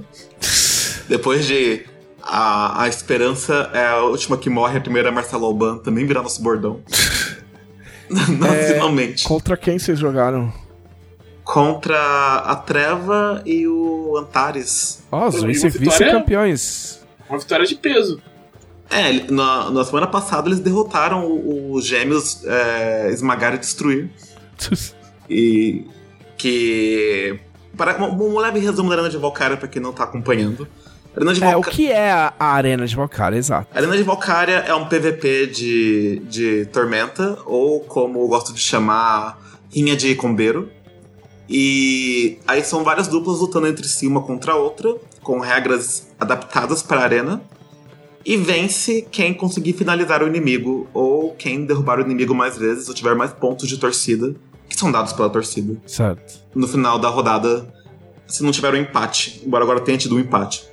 Inclusive foi seu, né, Thiago? Sim, a gente conseguiu empatar absolutamente todas as coisas até o final. Todos. Ah, eu jogo com Boris Borislak, um cavaleiro inspirado em Jojo. Por isso que é Boris Borislak, o bobo, ah, que luta contra vampiros drag queens, em homenagem a Jill Brando. E a Marcela luta com a Lika Metal, que é uma caçadora golem que fala tudo meio remixado e que não tem sentimentos humanos. E é engraçado porque eu entrei na arena de última hora. A, a Mari, que fazia a dupla com a Marcela, teve que, que sair da, da arena. E daí abriram a vaga e eu meio que fiz. Eu meio que fui pra cima, assim, de últimos instantes. Pegamos uma, uma imagem que já, que já existia de, de um NPC do livro de Tormenta. E eu pedi, eu, como sou uma pessoa muito honesta e muito sincera com o comprometimento, pedi pro Rafael Desvalde fazer minha ficha. Lógico. Só que uma coisa é a ficha ser boa, outra coisa é o jogador saber usar essa ficha boa. Que Sim. foi exatamente onde eu falhei. Tem esse problema também. Aí estávamos eu e a Marcela andando quatro casas, quatro quadradinhos cada um, sem conseguir chegar perto um do outro. E a Marcela, se você dá um cuspe nela, ela cai e ela perde três vidas de uma vez só. Ela cai três vezes. Que Mas se ela acerta um dano, ela explode as pessoas com um dano só também. Muito só. Ah, de- E o que, que vocês fizeram pra. Então, é que assim, nas primeiras rodadas, eu e a Marcela, a gente não sabia muito bem. Nossas estratégias estavam ruins, sendo muito sincero. Eu sou o jogador de RPG que gosta mais de roleplay do que de luta ou de ficar me preocupando com regra. Então eu. eu... Sempre que eu vou fazer luta em, em mesa, primeiro que eu faço personagem que não presta muito pra luta. Quase sempre. E quando eu vou fazer luta, geralmente eu vou só dando uma enrolada mesmo, mais do que lutar de verdade. Aí, nessa mesa, não tinha como escapar disso, então eu tive que me adaptar pra montar uma estratégia de luta que funcionasse. A Marcela idem do outro lado. Só que daí chegou num ponto que eu e a Marcela a gente tava conseguindo fazer as coisas direitinho, mas as nossas derrotas tinham virado meme. E você precisa de pontos de torcida pra finalizar os inimigos, mas ninguém votava na gente. E como ninguém votava na gente, a gente nunca tinha ponto de torcida pra finalizar ninguém. Mesmo quando a gente tava numa situação perfeita pra isso. A gente perdeu umas três rodadas por votação popular, basicamente. O público é legal, mas às vezes não sabe brincar, né? Vamos falar a verdade? Vamos. Aí eu cheguei num ponto que eu falei, gente, eu prometo que se vocês me derem esse ponto de torcida, eu vou finalizar o Antares. Eu prometo. Aí eu tirei dois do dado na hora de finalizar ele. Meu Deus. Mas ele tirou um. Ah, bom. Aí tudo foi resolvido. Então foi quase um suborno. Foi, foi, foi- eu fiz um- uma grande chantagem psicológica com o público. Eles acharam que ia destruir a minha vida. E eu mesmo. Ah, Ai, meu Deus. Mas qual é, qual é a estratégia que vocês estão usando que tá, que tá funcionando? Não, a estratégia basicamente é, é a Marcela ficar longe do inimigo e eu chegar perto do inimigo pra usar todo o meu arsenal de coisas de cavaleiro. Porque a gente lutou contra vocês primeiro, né? Contra você e o roxo. E a Marcela ficou tirando parada, só que não dá pra fazer isso porque a gente anda muito devagar. Então, as nossas ideias é: a Marcela se afasta, eu me aproximo da Marcela do inimigo, que for mais urgente. Ativo provocação petulante e sirvo de muralha humana. Porque me derrubar é muito difícil. Eu acho que eu caí uma vez na arena só, apanhando. Aí Justiça. finalizar. Caiu, caiu foi pra massacrar e destruir, né? Se... Pior que não, eu acho. Ou foi pra... Não, eles derrubaram a Marcela também, eu acho. Eu caí pra. Eu acho que eu caí pra treva. É, não, não. O mundo costuma cair pra treva também. Foi também. Mas. ah, porque meu personagem tem muita defesa. E ele tem várias skills que dão mais. Mas habilidades que dão mais defesa. Então a maior parte do dano nem acerta ele. Aí foi. Então a estratégia tava funcionando. Tanto que nas últimas partidas a gente perdeu porque o outro time tinha mais pontos de torcida. Não foi porque a gente foi eliminado. A gente bateu o recorde negativo da arena. Tem uma partida que durou 20 minutos. Nossa. Nossa, o recorde anterior era meu. Porque foi Ah. a treva. Não, a gente ganhou na última rodada, mas teve uma que foi muito rápida. A gente começou, a treva foi, bateu na gente e acabou. Eu fiquei tipo, tá bom, né? Então, A partida, a partida durou 20 minutos. Tipo, eu pensei, ah, vou jantar tarde hoje. Ai, não vou, que bom. vou jantar no horário humanamente viável. Ah, mas foi muito legal. E fora isso, falando em Boris Borislak, eu assisti a outro terço de temporada do, do Jojo, do, do Stone Ocean, que é a temporada focada em Jolene Kujo, a temporada mais lésbica de Jojo. Que que, que, eu que acho- é essa? É, se passa numa prisão feminina. Ok. Isso já, você já dá o tom lésbico da coisa. Basicamente abre com a Jolene sendo presa, é, aparentemente injustamente, e tendo que descobrir por que, que ela foi presa e como sair de lá. E daí ela faz amizade com outras presidiárias. Por algum motivo ela consegue interagir com homens lá dentro, porque eu acho que é um presídio misto, apesar das alas separadas. Ou não. É, eu acho Eu que tem, tem duas alas, né? Tem, a, tem a ala masculina e tem a. a- Eu, eu considero que o nome da série é As Aventuras Bizarras de Jojo. Parei de procurar muita lógica nas coisas que eu não entendo. Eu só aceito que elas são como são. E daí tem toda a questão da, da Jolene não gostar do pai dela, porque o Jotaro era um pai ausente. Então, drama familiar, aquela dramalhão, porque Jojo sempre tá dois passos da novela mexicana. Que é uma das graças, por sinal. Mas então eles têm conexão uma com a outra. Tem, porque é a mesma. Família. É a mesma família, né? Então vai indo de geração por geração. Os personagens das temporadas antigas voltam mais velhos. Ah, Ou nossa. são mencionados como o tataravô que morreu. Cada temporada é uma geração nova da família, ou no caso, depois que rolou uns chifres, dos bastardinhos. É, eu, eu nada me tira na cabeça que a quinta temporada, que é a mais distante do resto, era feita pra estabelecer o vilão da sexta, e aí na metade da sexta eles decidiram mudar de ideia e não fazer mais esse, esse cara. Porque ele não aparece. Ele, ele só não e- aparece. E eu acho que o Treviso não chegou a assistir Jojo, né? Não, na- Ca- assim, ó, pra falar que não, eu acho que eu assisti o começo, tipo assim, tipo uns. Eu não sei se eu cheguei a assistir dois episódios do primeiro. Ah, o primeiro é horrível. Que é- E- o primeiro é, é, tipo, meu. Eu não vou falar que é novela mexicana, mas é tipo anime dos anos 70, tá ligado? Tipo, Sim. mata cachorro, essas coisas, saca? Morre mais cachorro depois. Mas aí o. o- Eu já não o- gosto de, de coisa que mata bicho também. Ah, então não tem como ver de 2000, não. Toda temporada É, não tem. bicho. Até É. porque vários dos bichos são vilões. Mas parte da graça de Jojo é que cada temporada meio que abraça e subverte um gênero de ficção diferente. Então, primeiro é a história de vampiro. Aí o segundo é a invasão alienígena. O terceiro é aqueles animes de viagem que você tem que ir de um lugar pro outro. Tipo um road trip meio bizarro. É. O quarto é Slice of Life, que é tipo os colegiaizinhos com dramas colegia colegiais. Tanto que é o único que tem romance, romance de verdade. E o, o quinto é Máfia. O quinto é máfia. O quinto é maravilhoso. O quinto é maravilhoso, o quinto é o bom. melhor. E o sexto é Presídio, é o Prison Break. E tá lá a Jolene, que é a primeira Jojo mulher, tendo que se livrar dos rolês pra não se ferrar. Eu sei como acaba, porque eu já li spoilers. Mas. ah, é a temporada que eu tô achando mais interessante em termos. Porque assim, sempre me deu a impressão que o anime de Jojo pisava no freio durante as bizarrices.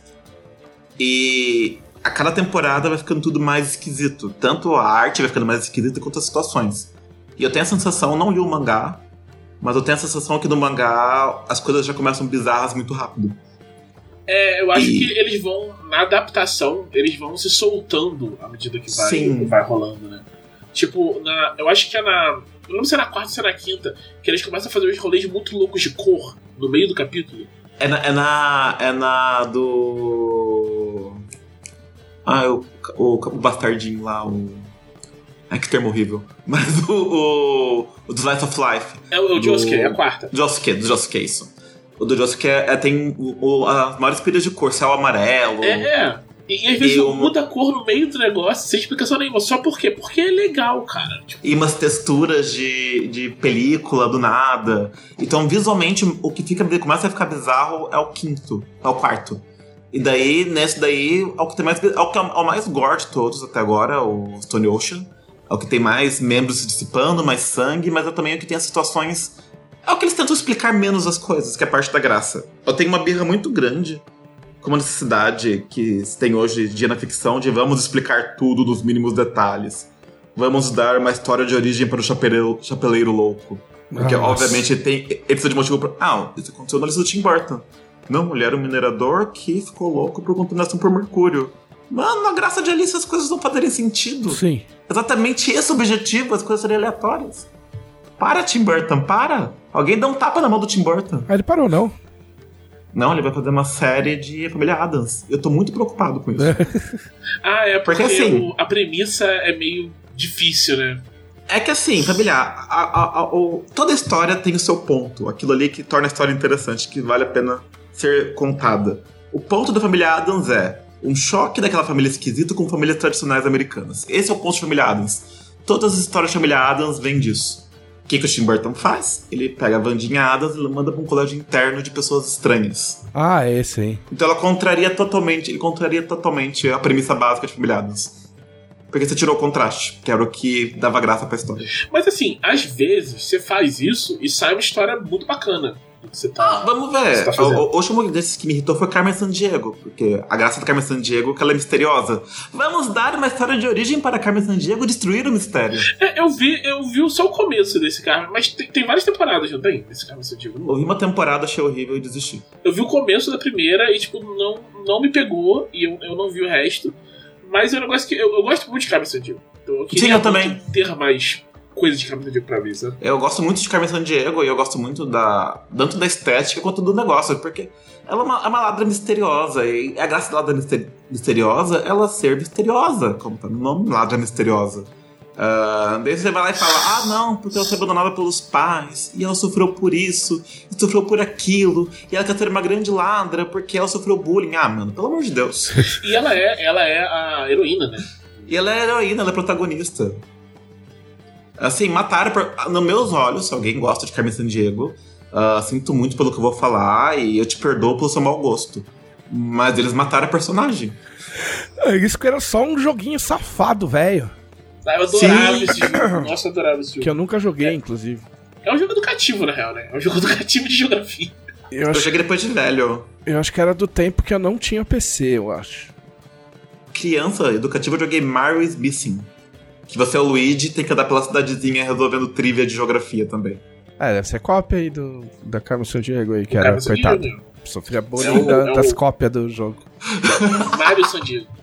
Ma onde está Mario Sandiego?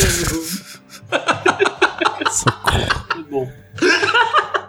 Mas enfim, se eu assistir de hoje, a Camila me manda embora de casa, então não posso. Eu li o livro do, do, do dono do Jojo. Do Araki, né? Eu tô pra ler esse ainda. Eu botei na, na minha mochila da Amazon, mas eu não comprei. Eu tô Mas é bom? essas vezes. Eu, eu acho que eu gostei. A minha memória é horrível. Eu, tipo, eu só lembro das coisas. e, Tipo assim, eu, eu curti, mas se você me perguntar qualquer coisa, a única coisa que eu, le que eu lembro é que ele desenha os, os personagens daquele jeito porque ele foi pra Itália e ele ficou fascinado pelas estátuas. É, eu, eu lembro que você gostou, porque eu fiquei com vontade de comprar porque eu gostei.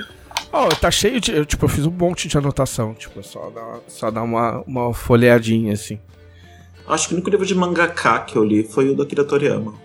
Eu tenho esse, mas bom. eu não li, tá? não li ainda. Assim, ele usa o método menos prático de, de pintar de todos os tempos. Que ele pega uma, uma canetinha hidrográfica, rasga o fundo de um pote e taca álcool pra diluir a tinta. É. Tipo, muito não prático. É porque eu, é, antigamente, né? Você sabe como é que sabe como é que, que artista brasileiro usava usava retícula quando, quando eu era moleque, nos anos começo dos anos 90? Eu tinha um, eu tinha um amigo, Fernando Aoki, que desenhava pra caralho. E aí ele usava retícula. E aí você publicava, você tinha, você tinha dois jeitos de publicar. De vez em quando aparecia uma, alguma revista tentando imitar heavy metal, que pagava super mal e publicava em preto e branco. E aí se fazia história de ficção científica, até a revista falir, que não demorava muito. Ou pornô. Só com, com, com pseudônimo, igual o Stephen King. E, e aí, o que, ele fazia? A retícula de verdade, né? Hoje em dia é tudo digital, mas a retícula de verdade, ela é um decalque. Você compra o decalque, raspa e, e raspa ele na tua página. E aí, ele comprava a retícula, aí tirava a xerox da retícula, e aí ele recortava a arte dele e colava por trás a retícula xerocada. Pra poder usar a retícula várias vezes. Que louco. Os loucos anos 90. Que não tinha Photoshop, não tinha nada dessas coisas, né? Quer dizer, ou o que tinha não era acessível. né? Que eu tô falando de 90, 91. Ah, eu acho que eu cheguei. A... Nessa época eu queria das viradas em isso e eu cheguei a ver como que mexia com ridículo. Se não me engano, era caro pra cacete mesmo. É, não, não, não, não tinha condição. Aí assisti Cobra Kai.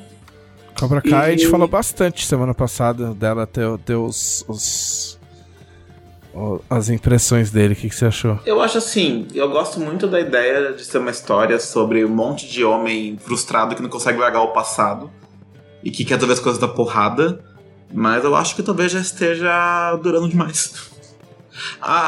assim, você vai chegar numa idade, e eu já sou um, um jovem idoso, que você quer que as narrativas se encaminhem para o final em algum momento. Então, daí quando as coisas estão se encaminhando e você tem outros motivos para tapafúrdio para as coisas não acabarem, você vai se irritando. Então Cobra Kai também tá flertando com esse momento, assim, dava para ter. Eu não preciso de outro personagem obscuro de Karate Kid para aparecer e assumir a vilania. Eu só quero que acabe, eu quero que acabe bem, porque eu gostei. Não, não pode acabar até aparecer. Eu esqueci o nome dela. Mas aquela mina que fez o Karate Kid 4, que agora é uma atriz famosa, tipo, de verdade. Eu tava pensando isso, tipo, será que vão conseguir chamar ela? Será que vão conseguir pagar o caixa dela pra participar do filme? Quem? A, a Elizabeth. É a. É, é isso. É a do, do. que fez o filme de boxe lá, não? Isso. É, o Menina. Menina de Ouro. Não é, Menina de Ouro. Isso. Uh, então, assim, eu, eu, seria legal se conseguisse chamar ela. Eu acharia incrível. Mas eu cheguei num ponto que eu penso, tá, só acabem essa história, acabem ela bem, eu gostei dela, eu estou apegado a ela, eu não quero ficar com raiva de toda a série porque o final foi ruim.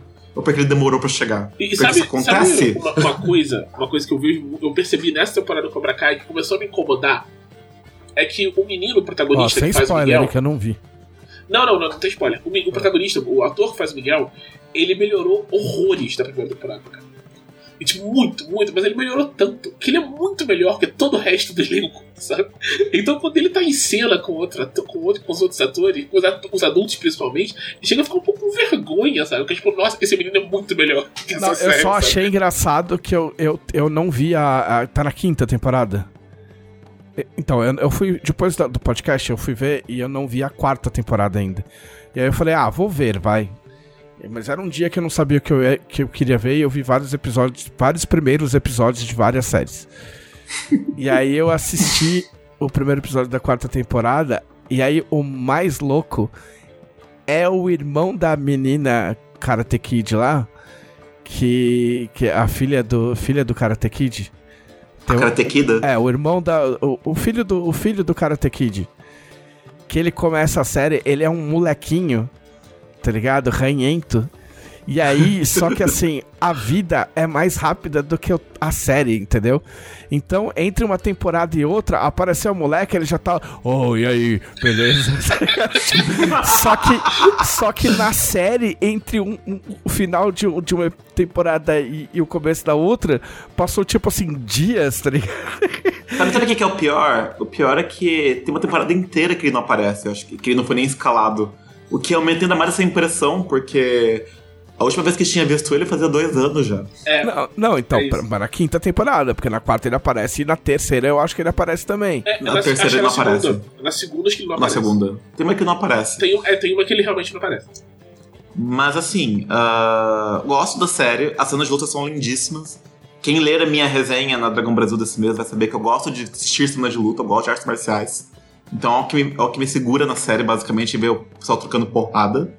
Mas. Acaba a série bem. Eu tô ficando com medo. tô ficando com medo deles cagarem tudo. É, mas esse, esse gancho que ele deixou no final, nem, teve, nem renovou ainda pra sexta, né?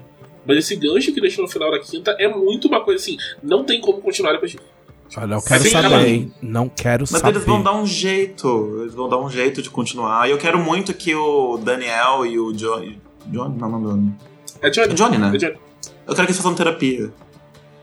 Tem. Se eles fizessem terapia, a série não acontecia. Exato. O pior, que, esse, o pior que tinha. Ah, esses caras iam fazer uma série do. do Ferris Bueller, não?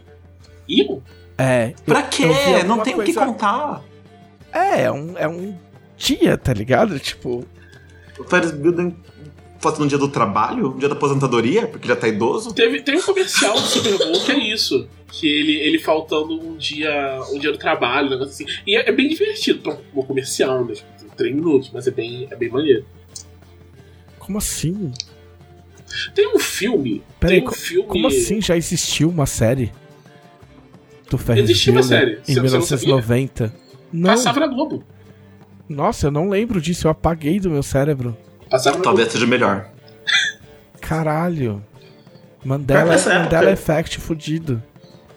Porque nessa época tinha muito, muito, muita série de filme, a maioria era muito ruim. Eu acho que talvez esteja confundindo com uma que tem um cara que fala sincronizem os seus relógios. Que não é essa. Que essa era a série rival. Ah, Tinha nossa. essa série do cara do sincronizem os seus relógios. A do Ferris era, era rival dessa.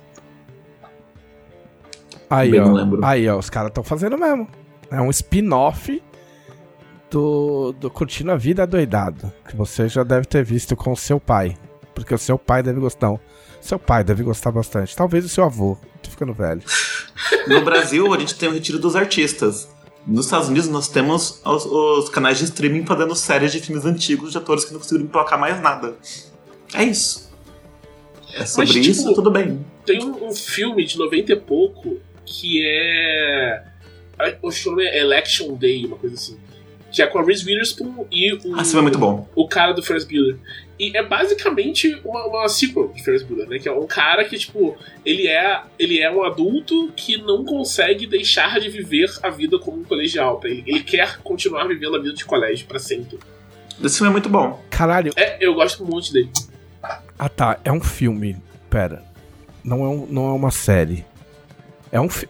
Não, olha só. É um filme que chama Sam and Victor's Day Off. Ó, vai vendo. Não sei como é, como é a memória de vocês. Tipo assim, Peraí, ó. Sam e Victor são os amigos, né? Não, É namorado e amigo. não, não. Vai vendo. A história, tipo, eu não sei se vocês vão lembrar. Eles pegam a Ferrari do pai do cara, do, do amigo do, do, do Ferry, certo? Você lembra dessa história? E aí eles vão parar num lugar e eles dão na mão dos, dos flanelinha lá, dos, não flanelinha, dos caras da garagem. Certo? E aí os caras da garagem, em vez de guardar o carro, eles saem fora. Vão dar um rolê de Ferrari. O filme é esses caras, a história de quando esses caras pegaram a Ferrari e foram dar um rolê. Jesus amado.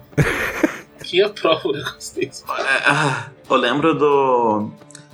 Eu tava, quando eu fui assistir a série do Tekken, eu tava.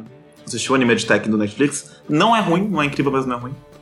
Sim, resenha na Dragão Brasil. Ah, eu fui ler sobre adaptações de jogos de luta pra, pra coisas. E eu descobri que tinha o filme 2 de Tekken. E o filme 2 de Tekken. Tem um filme 2 de Tekken. E a única coisa que tem nesse filme de Tekken é o nome Tekken. Porque o estúdio tinha os direitos pra usar poder o nome, daí pegaram um roteiro de filme qualquer, trocaram o nome dos personagens e fizeram um filme de ação futurista qualquer. Você tá ligado que é, Duro de Matar, todos os filmes de Duro de Matar são assim. Não sabia disso. Todos os filmes de Duro de Matar são tipo. um- é, um, é um roteiro é, adaptado de um livro. Que eles pegam um- personagem, trocam o nome dele pra John McClane e aí fazem filme. Quer dizer, eu- não, eu acho que esses mais recentes, de, de quando o John McClane virou um super-herói, sabe? Tipo, século XXI, filme do século XXI, não são assim, mas talvez eles sejam um roteiro original. Mas, tipo, Duro de Matar 1, 2 e 3 são os três filmes assim. E, e- e todos esses filmes, agora todos eu não tenho certeza, mas eu acho que todos eles é, não é tipo o primeiro livro de uma série, sabe? Tipo, o segundo livro de uma série de detetive que você pega e tipo põe e troca o nome pra. Você descobre que era um Tipo, Harry Potter. Muito bizarro. Muito bizarro. Não, ah, e assim, é... todos esses filmes, filmes de Tekken. Eu tava vendo sobre isso, até porque animes, séries e filmes de jogos de luta quase sempre são muito ruins. E não é tipo nem ruim, não é nem tipo guilty pleasure, é só muito ruim. E eu descobri isso, que tinha outro filme de Tekken, eu não vi nem o primeiro, eu fiquei, eu fiquei horrorizado. Aí eu cheguei à conclusão que eu não queria fazer isso comigo mesmo, não me odeio tanto assim. E não assisti. Claro, muito mal. Assim, ele é muito ruim, o filme de Tekken. Mas ele é Tekken, o primeiro. Tipo, ele é, é bem fiel, assim. Só que tem um motivo pra você não fazer filme com 50 personagens. Exato, exato, exato, exato. E, e que nem Mortal Kombat novo, não assisti Mortal Kombat novo. Eu acho que eu acho que o primeiro Mortal Kombat é o melhor filme de é o melhor filme de jogo de luta que foi feito até hoje. Foi o que chegou mais perto assim de dar certo. É, eu achei ele divertido, eu, gosto dele. Sim, par- parte do parte do charme dele é ele ser ruim. Mas ele é um ruim divertido. E ele, Não e ele é ruim, ruim. daqueles. Ele é daquelas coisas que, tipo, ele sabe que é ruim, sabe? Tipo, ele, ele sabe que é ruim e fala, ah, vem, vem aqui comigo, que vai ser divertido, sabe? A- abraça a ruindade. Exato. E, e não, o de. E, o de Tekken, o pessoal só vai, eu fiquei com medo de ver. O Mortal Kombat novo. meu- Um primo meu que faz artes marciais falou que as lutas eram ruins. Eu falei, não, eu quero ver porradas bonitas. Aí, aí é que matou. Esse é o problema do filme Street Fighter. Se o filme Street Fighter tivesse luta decente, todo o resto se esquecia. O que, que eles fazem pra consertar isso? Fazem um filme sobre a Chun-Li sem matriz chinesa. Ah, E que ela, ela também não sabe lutar. que também não sabe lutar. Assim, chama alguém que pelo menos, dan- que é pelo menos dançarino, porque daí a pessoa consegue pegar a coreografia de luta. Tem tipo. Tem um artista marcial no, no cast do filme Chun-Li, que é o, o Liu Kang. Que faz o. Ele faz o game. Que naquela época fazia todos os, os perso- todos os filmes de luta que existiam. Exato. Sim, Aí, e tipo. ele. Tem, tem um outro. É um cara. eu acho que ele fez American Pie. O cara da American Pie. O cara da American Pie faz o Nash. E é tipo. E tem que dar um, interesse romântico pra Chun-Li. Deixa a mulher ser sozinha e forte. e Muito o, bem, e coxuda? O bisão irlandês. É E tipo, coxuda. Eu falo que a única mulher anatomicamente perfeita pra poder Chun-Li é a Ivete Sangalo.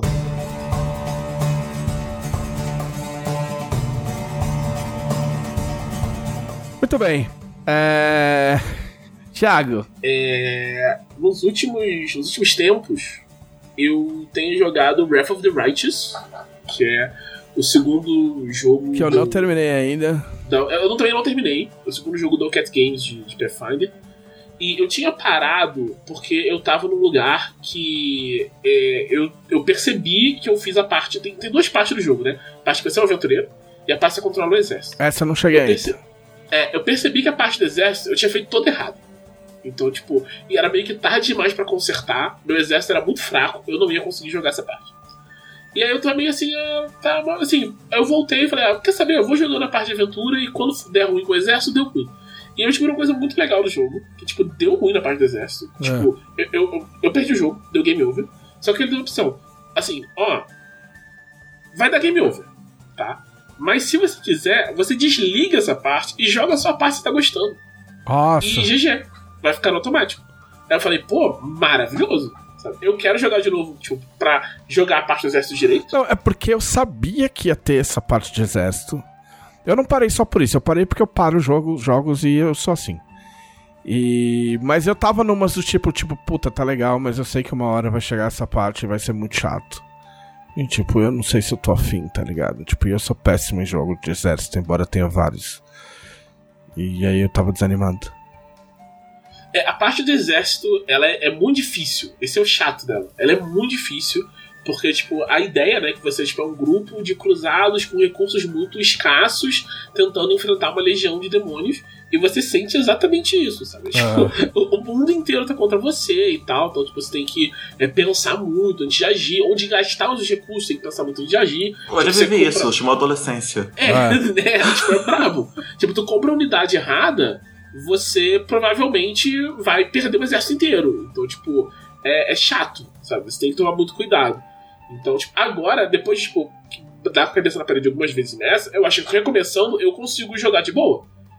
Mas, tipo, a principal dica é pegue unidade com arco. Muita unidade com arco. É assim que você ganha jogo, dizer. Mas, tipo, não, não, não fala isso. Não tem nenhuma dica sobre isso no jogo mesmo. Você aprende na prática quando você já gastou seus recursos. E aí eu voltei a, a jogar agora, tipo, tava jogando, fazendo as quests mesmo. E ele, o jogo melhora muito nessa parte das quests, assim. Elas vão ficando é, mais elaboradas, elas apresentam os dilemas morais que, tipo, também tinha no Kingmaker, mas o Kingmaker geralmente era tipo, essa aqui é a escolha certa. Essa aqui é Aham. claramente a escolha certa. E você pode fazer coisas diferentes se você quiser. O Wrath of the Righteous, eu fiz um, foi, acho que foi ontem, foi ontem que foi feriado. Que eu fiz um que, tipo, é, não tinha a escolha certa. Todas as escolhas eram ruins. Conta como era substituindo os fatos. Você consegue? Deixa, deixa eu, eu ver. Dá, dá pra fazer assim. É, tem é uma situação em que várias pessoas acreditam em uma coisa. Certo. Você chega nesse lugar e descobre que as pessoas estão acreditando nessa coisa e você sabe que não é verdade. Aí primeiro você pensa, vou descobrir o que está acontecendo. Aí você consegue descobrir o que está acontecendo de verdade, encontra as pessoas por trás do que está acontecendo. E aí, quando você confronta elas de verdade, você descobre que se você revelar para as pessoas o que tá acontecendo de verdade, vai ser pior para todo mundo. Aham. Ninguém sai ganhando se você fizer isso. Então, tipo, eu tinha que escolher. Ou, tipo, eu fazia a coisa certa, né? Que era, tipo, punir quem fez a coisa errada e tal. E quem ia pagar o preço maior são as pessoas que foram enganadas. Ou eu só deixava tudo continuar do jeito que tava. E eu pensei, cara, eu vou deixar e o jogo não vai me deixar fazer. Eu cliquei assim, tipo, vai acontecer alguma outra coisa, não é possível que a resolução seja essa. E a resolução é. As coisas só continuam do jeito que estavam. E eu fiquei Sim. assim, cara, tipo, gostei muito do jogo, sabe? Deixar Sim. isso acontecer, assim. Que é o tipo de coisa que você vê em mesa de RPG. E é muito raro você ver no, no- jogo mesmo. né? É muito raro E você aí? ver em mesa de RPG também. Porque em geral os É. caras tão, tão essa acochambrada, tipo. Né? Né, Tem, tem muito mestre que manda essa, né? Tipo, o cara encontra uma solução diferente e fala, bom, então não vou mexer. Aí fala, não, não, mas se, se- se você não fizer, sim. aí como é que eu. E essas notas todas que eu fiz aqui? Qual que era. Puta, que aventura que era? Que tinha o Tarrasque. Uma aventura de ADD. O Caçaro sabe, porque o Caçaro que sempre conta essa história. Que você tinha que, tipo. Que o, o Tarrasque tava indo atacar uma, um lugar e, tipo, você. Chamam pra você e você pode falar não, isso, mas se você fala não, tipo, o Tarrasque realmente destrói os lugares, tá ligado? Tipo. Não sei se é Apocalipse Stone, acho que é Apocalipse Stone, que aparece vários. Vários dilemas, assim. Aventuras de ah, velhos. É. E tem, tem nome de aventura com, com, com Tarrasque Apocalipse. Deve ser. Não, mas não era uma aventura do Tarrasque. Eu acho que tinha o Tarrasque. Ah, ele só aparecia. Era uma das questões morais, entendeu? Nossa, um dos problemas é o Tarrasque. Eu acho que era. Eu posso estar lembrando errado. Eu acho que não. Mas eu vou. Depois eu vou pesquisar. Eu, pode, ser, pode ser que seja Apocalipse Stone. É porque era uma dessas aventuras que fizeram pra. Tipo, né? Fazendo uma. um Desvio Esse era, rápido. era o fecha-conta passa-régua do- da segunda edição. É, tipo assim, a, a- ia sair a terceira edição e lançaram duas. Tipo, algumas aventuras do tipo, ah, se você quiser acabar com o seu mundo antes de começar a jogar a terceira edição, você pode jogar essas aventuras aqui. Eu lembro de duas dessas. Tinha o. o Paladin in. Hell. É, Dive Aknadai, Paladin in Hell e Apocalipse Stone, eu acho. Não, Tem uma Axe, é, Axis of the Larvish Lords também. Essa eu não lembro. Eu só lembro. Eu só lembro porque a capa é muito maneira. Que é tipo um anão com um machado muito irado. E eu só lembro da capa. Eu não sei absolutamente nada sobre a aventura. Só sei que tem esse anão na capa, O poder da estética. né? É, é o Tarrasque aparece. O, o, o Tarrasque aparece como um dos sinais do Apocalipse. Nossa. Brabo. É. E tem. Sobre, sobre o, o Wrath of the Righteous ainda, tem uma coisa que eu fiquei muito triste nele, é que não tem chicote como, como arma.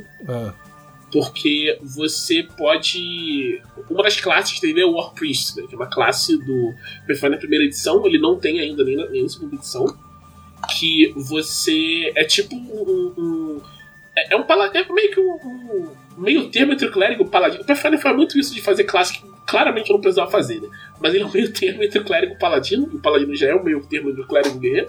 Mas ele é esse meio termo entre o clérigo e o paladino que ele usa armas e tal, e ele tem uma mecânica que o, o dano da arma dele, tipo, da arma sagrada dele, ela Aham. progride como se fosse tipo o ataque do monge, sabe? Vai ganhando mais dano. Aham. Então, quanto menos dano da arma que você escolhe como sua arma, é melhor. Porque, tipo, vai substituir pelo, pelo dano da tabela. E quanto mais vantagem a sua arma tiver além disso, melhor também. Porque, tipo, você tá Certo. ganhando essas vantagens para dar mais dano. Então, a melhor arma pra você fazer uma operação chicote. Porque o chicote dá muito pouco dano. Mas ele, tipo, tem alcance longo e pode desarmar e tal, não sei o quê. E aí, quando eu vi que essa classe do jogo, eu falei, pô, beleza, meu segundo personagem vai ser um cara de chicote. Porque vai ficar irado, você tá imaginando, pô, e tal, não sei o quê. Aí eu fui olhar, não tem chicote no jogo, e eu fui pesquisar por quê. E é porque é muito difícil você fazer animação de chicote com tamanho diferente. Ah, pode crer. E as pessoas tem, tem personagem tipo, gigantesco e Aham. tem. Tipo, tem inimigo que tem chicote. O Balor tem um chicote, tipo. Sim. Só que é só o Balor, né? É a animação dele, não é uma animação que precisa valer pra todos os tamanhos. Sim. Aí Encaixar na mão, chico- com armadura, É. caralho. não tem chicote, não tem corrente com cravos, nenhuma dessas armas flexíveis tem. Ó, antes que fuja, antes que fuja, eram três aventuras de Apocalipse. Era Apocalipse Stone, é, The Dungeon of Death e o Not Die. Qual, qual é essa do. Qual é essa do. do. do. do, do, do anão? Deixa eu achar. Mas as, as oficiais, eu também não lembrava, mas eu, eu não lembrava dessa Dungeon of Death. Mas as três oficiais do tipo, vamos acabar com a D&D, tipo, limpe a sua, mesa, eram essas três. E diz que no Not Die eles não destrói a campanha, destrói o multiverso inteiro. Nossa. Ah, enquanto o Thiago pesquisa, eu lembro. Tinha um jogo de luta feito por um fã qualquer. Que ele pegava vários personagens da cultura pop, um dos personagens que ele inventou. E tinha tipo, tinha o Goku, tinha Michael Jackson, tinha Ryu, Chun-Li e tal. Tinha de Sailor Moon, e ele pegou Sailor Júpiter, que é a Sailor que luta. Eu falei, ah, podia ser a, a a que são mais importantes. E a Venus luta com, um chico, com uma corrente. Ele falou, ah, e deu que me ferre pra animar o, o golpe de corrente, né? Olha só. E é basicamente isso. É basicamente o que o, o, que o Thiago falou. Então, isso quer dizer que os. que os. O pessoal que fez God of War são todos heróis, grandes mitos do. Né? Ou muito fãs de BDSM. Eu, eu vi uns Cavaleiros Zodíaco que tem uns. que eles fazem o. tentam fazer o Shun e o Albion, e, e geralmente fica feio. Porque é difícil de fazer essas, essas coisas. Tem uma. Uma personagem do King of Fighters que usa. Usa chicote. A chicote. O nome dela é Chicote. eu acho que é tipo um statement dos caras. Tipo, olha só, eu fiz um maluco de chicote aqui. olha como eu sou sinistro, tá ligado? Ó, tem o point and click do Indiana Jones, em Indiana Jones and the Fate of Atlantis, que era bem legal, inclusive. Tem a. A Ivy do Soul Calibur. Ah, que, é chicote, que é uma espada chicote, mas ainda assim é animado. A, a Ivy, eles fazem uma, uma sacanagem de poder ser espada de vez em quando, né? Porque, tipo, pra mostrar ela bloqueando, então não sei o que, é muito mais fácil. Ah, mas o rolê é que é difícil fazer um item independente chicote, né? Tipo, não, Sim. não parte do personagem, né? Tipo, No Só- Soul só- só- Calibur, isso, isso inclusive é, é um, é um feito, né? Porque tem um modo de customizar, você pode Sim. botar em qualquer, qualquer um dos personagens a arma da. olha aí. Eu acho, eu acho que é mais fácil por ser. por ser. Porque os modelos de personagens são todos iguais, só muda tipo o tamanho mesmo. É, e acho que nem muda muito o tamanho. Sim. Mas o. Só esclarecendo esse jogo aí, foi um jogo que eu encontrei num site gringo de jogos de luta. Aí eu fui comentar o jogo numa comunidade do Orkut sobre a Madonna. Ok. E descobri, e descobri que o, o cara que fez o jogo estava da comunidade do Orkut da Madonna. Por isso que eu conheci ele. Foi assim, uma das coisas mais bizarras da minha vida, parando pra pensar agora. Ele era chato pra Ah, caralho. bem Sou aleatório. eu. Sou eu. Muito bem. E aí você tá jogando. eu tô jogando o Wrath of the Righteous, eu tô gostando um, um bocado dele, eu ainda tô longe de, de terminar. Eu. Eu fui. Eu tava com uma personagem escolhida pra fazer o romance do jogo, né? Que eu, eu tava achando que o jogo deixava ter mais de um romance, não deixa. Ele só te deixa ter um. Você, te- você pode tentar, você pode começar mais de um, mas chega uma hora que o jogo te manda escolher como você vai continuar. E eu tava muito na dúvida se o romance não tava andando, eu fui ler sua personagem e descobri que tem coisas sobre ela. Tipo, é uma personagem que parece ter um segredo, ela de fato tem um segredo. E é é uma coisa muito que você tem que descobrir jogando. Eu fiquei muito chateado de ter descoberto lendo, porque ia ser muito legal de descobrir jogando. Então, assim, Tomou é, os compênios são Tomou um legais alto spoiler. tomei um tremendo spoiler. Eu geralmente não, não reclamo de spoiler, mas esse eu fiquei muito. Cara, eu não queria. Eu queria ter ficado sabendo pelo, pelo jogo que ia me pegar totalmente de surpresa. Tá vendo? A curiosidade matou o Thiago. É. Né? Tá vendo? Errado isso. Mas eu tô, eu tô gostando muito, muito, muito do jogo. Tipo, eu tava gostando antes de parar, agora que eu voltei, tô gostando dele mais ainda. É. O, e- tem uma coisa que você ganhando os poderes, tipo, eu, eu não imagino. Eu, eu quero jogar de novo pra trocar qual é, tipo, tem uma coisa que você escolhe o Mythic Path, né? Que é um, um poder sobrenatural, além dos normais que você tem, né? E eu tô jogando com o Azata, que é tipo. Um, você é tipo um, tem vários planos diferentes celestiais, né? E tem o plano Chaotic Bom. O Azata, ele é o cara do Chaotic Bom. E então é um pessoal meio rebelde e tal, não sei o quê. E os poderes são meio aleatórios, acho que é porque é caótico, né? Então, tipo, você ganha, tipo, invocar um mastodonte. E...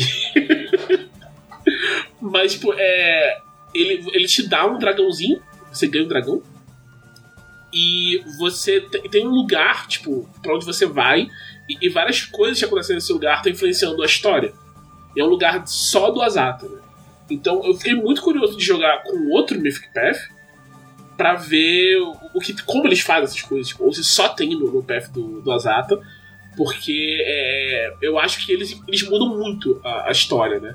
Tipo, uma coisa que eles falam que no Kingmaker fazia, que era você trocar a sua tendência, que ia mudar muito a história, e não muda tanto, né? Uhum. Muda tipo, a estética da sua cidade, basicamente. Mas o Mythic Path no, Earth of the Righteous muda tudo. Assim, tipo, é um negócio. Eu fui olhar e tem uns paths que vocês. É, muda os companions que você pode recrutar. Tem companions só recruta determinados paths e tal. Então, tipo, é um. É, é um trampo que, tipo, eu. Tipo, se fosse eu, tipo, controlando o dinheiro que é gasto no jogo, eu ia falar, não faz isso porque não vale a pena, tá ligado? Uhum. Porque você tá gastando muito dinheiro que o cara só vai ver com, com replay. Tipo, é muita coisa.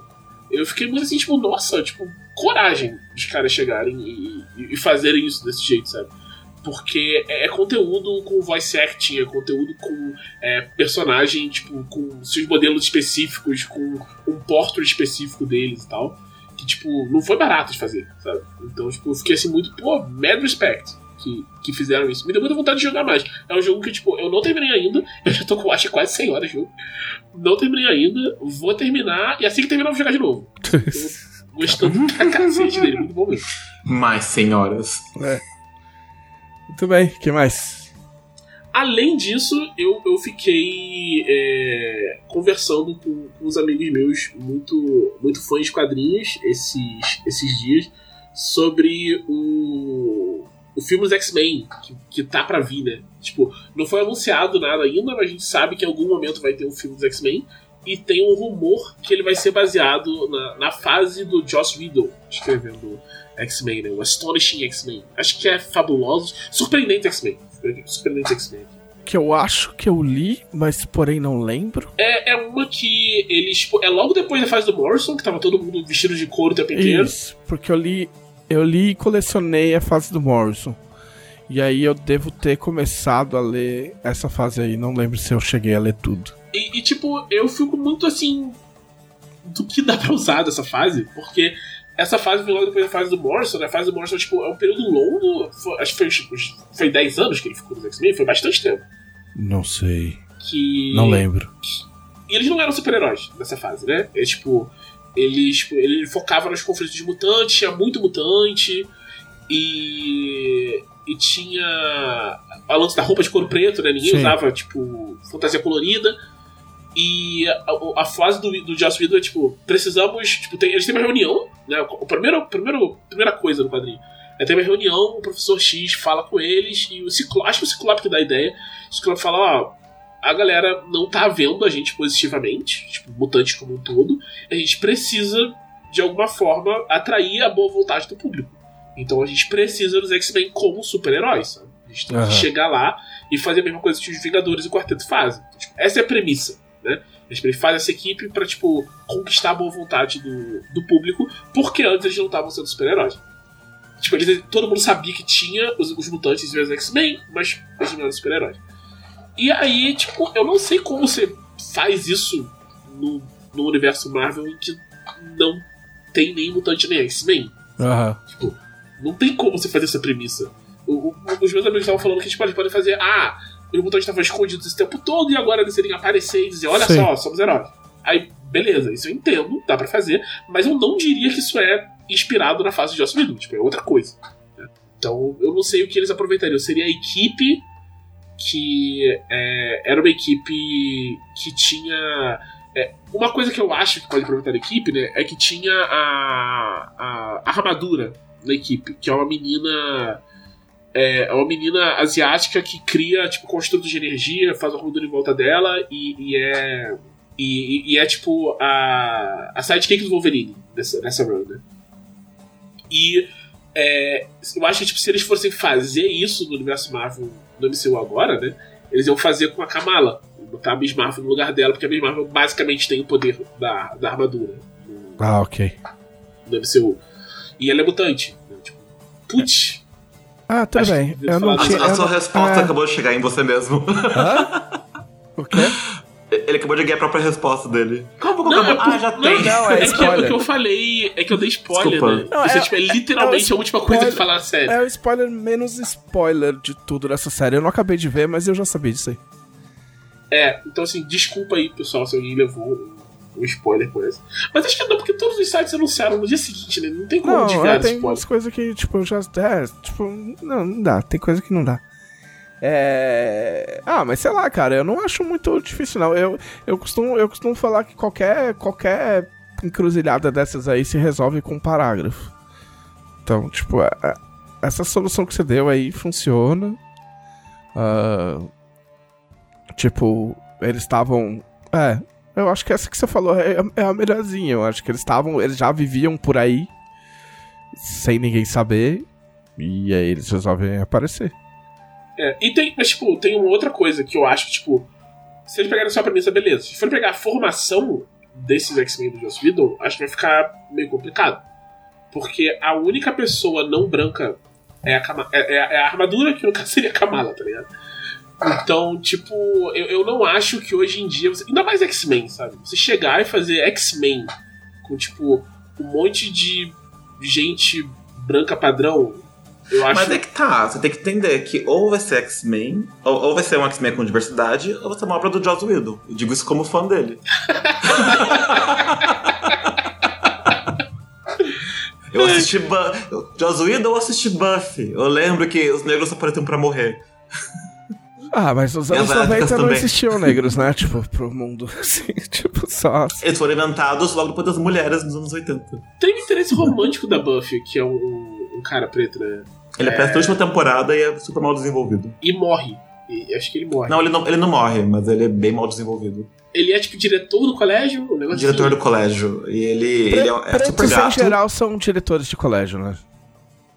Né, o Morgan Freeman fez 50 diretores de colégio. Eu, eu, eu- eu gostei que a, que a mãe dele tinha sido uma caça-vampiros, daí trouxeram ele pra fazer um link com ela, que era uma caça-vampiros negra e que morreu, porque os negros morrem, é isso que eles fazem. É o superpoder dos negros. Ah, e teve Nossa, uma até, caça-vampiro. a- até em Firefly, agora você falou, lembrei, até em Firefly o, o, o Book morre. Que é tipo o único preto da Firefly inteira. E daí, Uma quando, galáxia o- inteira tem uma pessoa preta. quando o Joss não tá matando negros, ele tá matando mulheres lésbicas. Mas isso não é um problema dele, isso é um problema geral, assim, da É época. problema da época, né? Da- na, É uma época piada. na época, preto, preto era engraçado e morria. Ah, assim, eu falo isso mais fazendo troça, porque é uma crítica recente e válida a Buffy, que foi a única coisa do Joss que eu assisti inteiro. Ah, mas se os personagens dele na Marvel forem brancos, a culpa é mais da Marvel do que dele. É, e tipo, eu- eu acho que não deve ter envolvimento dele, né? Porque Não, ele só ele vai ganhar tá uns bem- trocos.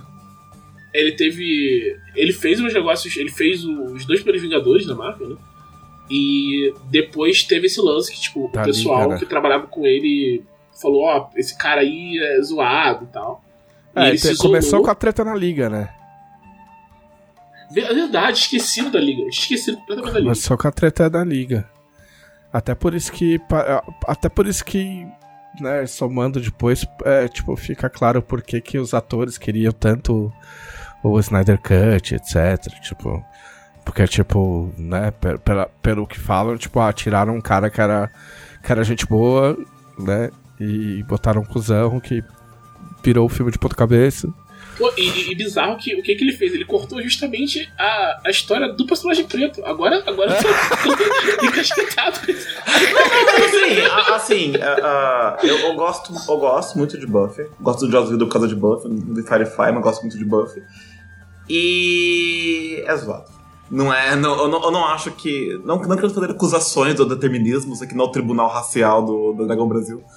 Até porque eu estaria fora. Mas o. O, o Joss Whedon ah, é complicado.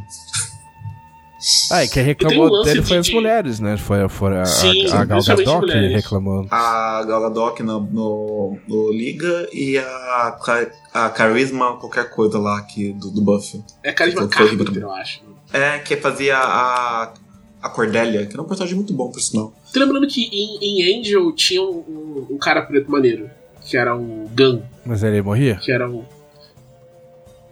Ele não morre, mas na última temporada ele. Nossa, agora, agora eu lembrei dele muito. Porque ele, ele, era um, ele era um músculo, né? Isso, isso é bizarro, porque é um, é um grupo que tem um vampiro, tipo, super-humano, e o cara forte é o Gun. Qual o poder do Gun? Ser preto. Tinha poder. Ele era um cara preto com machado. E aí tá. E aí chega na última temporada e o Gun, ele, tipo. Ele vende a alma pra ser inteligente. E Caralho. vira advogado. Isso, sério. Só piora, Ó, só sério. piora. E aí ele vira inútil. Porque ele não, não faz mais nada. Tipo, tem um milhão de advogados que, tipo, a última temporada era uma empresa de advogados. E ele não faz mais nada. Até um finalzinho que ele decide: não, não, eu preciso ser burro e forte como eu era antes. E fica burro e forte. Aparecem, Meu Deus do céu, que horror, cara. aparecem três caça-vampiros importantes em Buffy. Uma delas é negra, é a Kendra, e é a que aparece pra morrer. É, amigo. Ela aparece por três episódios e morre. Ponto. E daí tem a outra caça-vampiros que morre em cena, quem que é? A mãe do, do diretor, que também é preta, dos anos 80. Aparece e morre. Tem um padrão muito, muito alterado, sei lá. Terrível. Con- Bu- A condenado. Buffy tem um pezinho na KKK. Que, que mais? Não, mas so- e sobre os X-Men, eu acho que, tipo. Eu, assim, eu vou ver o filme independente de qual for o elenco. Independente de qual for. Tem, tem o nome X-Men na frente e saiu no cinema, eu vou ver. Assim, Sim. Então, fa- Talvez eu não veja no cinema. Igual eu não vi. E, e, na real eu não vi até hoje o, o Fênix Negra. Eu também não. Eu nem. Eu nem sei se tem em streaming, na real. Mas ela morre? Hum, acho que não. Mas é que é Fênix Negra. Mas faz tempo que eu vi, mas ela, mas ela é uma Fênix. É daquela blackface. É, não, uma, é negra um. Fênix Negra branca. Ah, Dia a gente vai ter que explicar que a gente é, que a gente é preto no, no podcast? Eu fiquei pensando, eu falei, será que tem alguém ouvindo achando que a gente é, que a gente é branco, eu e o Thiago, e que a gente tá falando várias merdas? Nossa, isso é muito engraçado. Chega um e-mail, assim, tipo, nós estamos muito. Vamos colocar um, um rótulo contém pretos.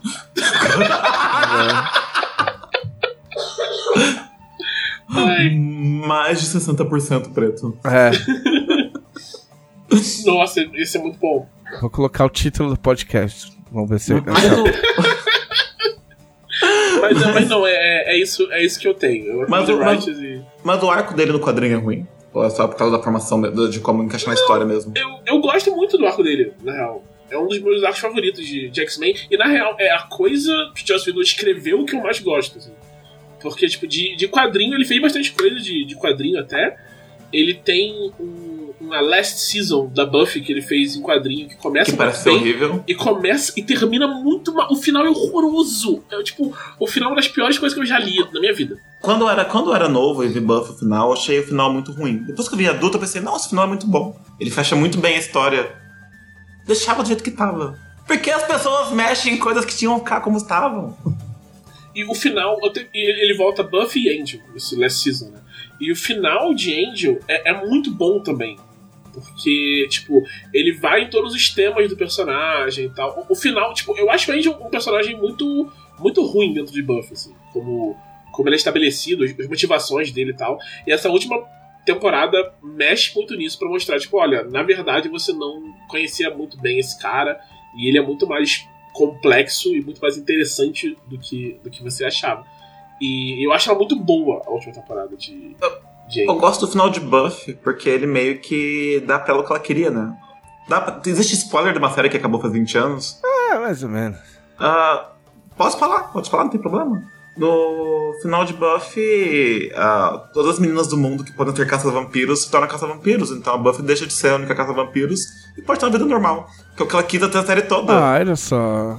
Ela ganha amigos. Parabéns pra Buffy. Um abraço pra Buffy, hein? Beijo, Buffy. Agora, agora a Sarah Michelle Gellar precisa emplacar outra série, coitado. Muito bem. E agora vamos à nossa incrível sessão. Vamos ver aqui as perguntas dos conselheiros da Dragão Brasil. Vini, você está preparado para dizer quem são os conselheiros? Os conselheiros são assinantes da Dragão Brasil, mas são os, os- os assinantes mais legais, mais bonitos e mais cheirosos, porque eles contribuem com um valor extra para poder participar do grupo da Dragão Brasil e fazer perguntas no podcast, dar sugestões de pauta para a revista e ganhar vários conteúdos extras. Muito bem. Os, os... Nossa, não vou falar o que eu ia falar.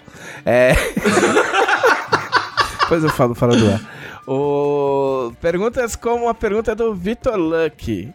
Ah, antes, deixa eu fazer, um, fazer uma, uma advertência.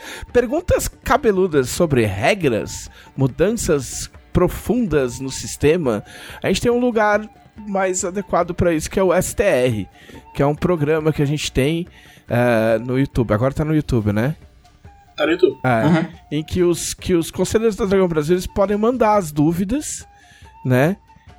E, e o pessoal responde no, no STR. E aí, aprofundadamente, com mais pessoas inteiradas em regras, aqui a gente só tem o, o Thiago. Então a gente vai pular essas, as, essas perguntas com esse teor, porque a gente acha que é. Pode inclusive repetir essas perguntas que foram feitas aqui uh, no, no STR, que não tem problema. Então, perguntas como a do Vitor Luck. Quais produtos de entretenimento, séries, filmes, livros, quadrinhos vocês estão esperando mais ansiosamente no momento? Ah, o que, que, eu tô esperando? Eu estou jogando um joguinho de carro em Monkey Island. Eu acho que eu tava esperando o Monkey Island. Não tô lembrando nenhum grande. Eu tenho comprado pouco. Eu, eu gastei muito dinheiro com o meu simulador. Mas eu tenho comprado pouco jogo, porque eu, eu, eu cobri todas as bases. Eu assinei. Eu assinei a PSN, assinei o, dois anos de, de Xbox. E, tipo, e aí quando eu quero ver algum jogo, eu vou num desses aí pra ver se já tem, entre muitas aspas, de graça. E, e acabo, não, acabo não comprando. Mas eu acho que o Monkey Island. O Monkey Island eu comprei de olho fechado. Thiago, você. Uh, eu acho que vou dizer Street Fighter 6. Acho que é a coisa que eu mais tô esperando. Tudo que eu vi do Street Fighter 6 até agora era melhor do que eu esperava. tá muito porque, bonito. Nossa, tipo, tá muito bonito. Eles estão tem um modo de customizar seu personagem e aprender golpe com os personagens de Street Fighter. Eu nunca achei que isso fosse acontecer. Nunca, nunca achei que isso fosse acontecer. E eles, tipo, estão se importando com história pela primeira vez em Street Fighter 03. Então, tipo, as coisas estão mudando de verdade. Tipo, eles já divulgaram coisas de mudar seus personagens. O, o Ken tá vivendo longe da família, ah. foi acusado de um crime, tá com uma, uma barba de, de grunge dos anos 90, tá. sei lá, tá, tá muito maneiro, sabe? Eu tô muito, muito empolgado. Os personagens novos. Eles parecem muito, muito legais, assim. Eles estão, tipo, incorporando muita coisa de cultura de rua nos personagens tem uma, uma mina que é discípula do, do Guy, né? Que é o ninja do, do Street Fighter. Que ela é, é uma mina preta é, grafiteira. Eu tipo, achei, porra, tipo, muito maneiro. Mas é o mínimo, e... né? Depois os caras usar grafite em tudo quanto é lugar, só me faltava. né? Depois do meninos poderem uma africana que não é negra. É porque no game todo mundo achou bonito, né? tipo assim, aí chega na rua, os caras tava paulado, caralho. Mas aí no videogame é lindo. E, pô, sei lá, tô muito empolgado com Street Fighter 6. E eu vou dizer o filme dos X-Men também, que eu falei metade do podcast dele. Muito bem. Vini. Eu vou fazer coro com Street Fighter 6, acrescentar o Tekken 8 e que já foi anunciado, também tá muito bonito. E o, a série de entrevista com o vampiro, que vai ser feita pelo mesmo pessoal do Breaking Bad e que vai deixar muita gente irritado, que também deixa bem mais animado, por sinal. Vamos descobrir que os vampiros são gays, é incrível isso, né? Sensacional. eu sou cara. fã da Anne Rice, esse pessoal fazendo verdade nos livros, na, na, na obra dela. Estão colocando Amigo. gays no meu filme de vampiro. Como vocês Amigo. ousam? Eles não eram um casal, não, só botaram uma criança juntos. Não, eles deitavam no caixão pra economizar e não, não gastar dinheiro com outro caixão. Eles dormiam espremidinhos, né? Eles dormiam espremidinhos de costa um pro outro. É que tava frio. É que tava frio. Né? Tipo, não encosta, meu. Esse pé é teu, é. Tira aí, tira aí. Não fica encostando em mim, não, porra. É. Só na vampiragem. É, só na vampiragem. Bom, bom nome também. Uh, até, até me perdi aqui. Ah, eu ia, falar, eu ia falar do Andor, mas o Andor acabou de sair, eu vou poder assistir assim que acabou o podcast, né? A série de Star Wars. Ah, é verdade. É, já tem gente falando no Twitter já, então é melhor ver logo. Saíram três episódios. Ah, e já falaram que é tipo, tipo, super foda, a melhor coisa desde Rogue One, pra quem tava desiludido, blá blá blá. História, o Star Wars é isso aí, eles fazem um- uma coisa meia boca, eles falam, pô, nunca mais eu pego um sabre de luz. Aí sai outros e fala, caralho, isso foi muito foda, eu sou meu Jedi das galáxias. Aí sai outros e fala, puto, cagaram de novo. E aí segue. O, poten o potencial de duplo sentido de nunca mais pega um sabre de luz. Nunca mais pega no sabre de luz. nunca, nunca mais o sabre de luz vai. Enfim, vamos ficar quieto, vai. Ah, o Vinícius Polotti quer saber qual build de RPG, tipo, já não tá falando minha língua. Pode ser de T20 ou algum outro você gostaria que tivesse na vida real. Eu deixo essa resposta pro. pro. Qual? pro Thiago. Qual que? Build. Tipo, é um, Ah, co- construção de personagem, uma classe, alguma coisa. Eu não tenho uma resposta. Ah, eu, ah, pra mim, a, a resposta é muito. Baloeiro direta Goblin, é só do- pra irritar o mundo. só pra chegar um humano e falar assim, eu quero subir, e você não. Você não é um balo, você não é Goblin. Cadê tua carteirinha? de Goblin? É. Não tem. Não pode Não ser. vem não. Mas eu, faria um. Um nobre com aquela origem que te dá mais dinheiro. Ah, boa. Porque, tipo, por que não? Porque é né? dinheiro. Se, se você pudesse. É basicamente profissão herdeiro no, no RPG. Você É, o Elon começa Musk. com uma grana e é isso. tá. O Thiago faria o Elon Musk. Ou, o Prince- ou o Rei Charles, né? Ou o Ray Charles. Eu Eu não faria. consigo ouvir Ray Charles. eu não É, consigo. muito bom. Eu faria ah, uma sereia bardo de batalha, porque só faz muito sentido. Caralho. Tipo, faz muito sentido.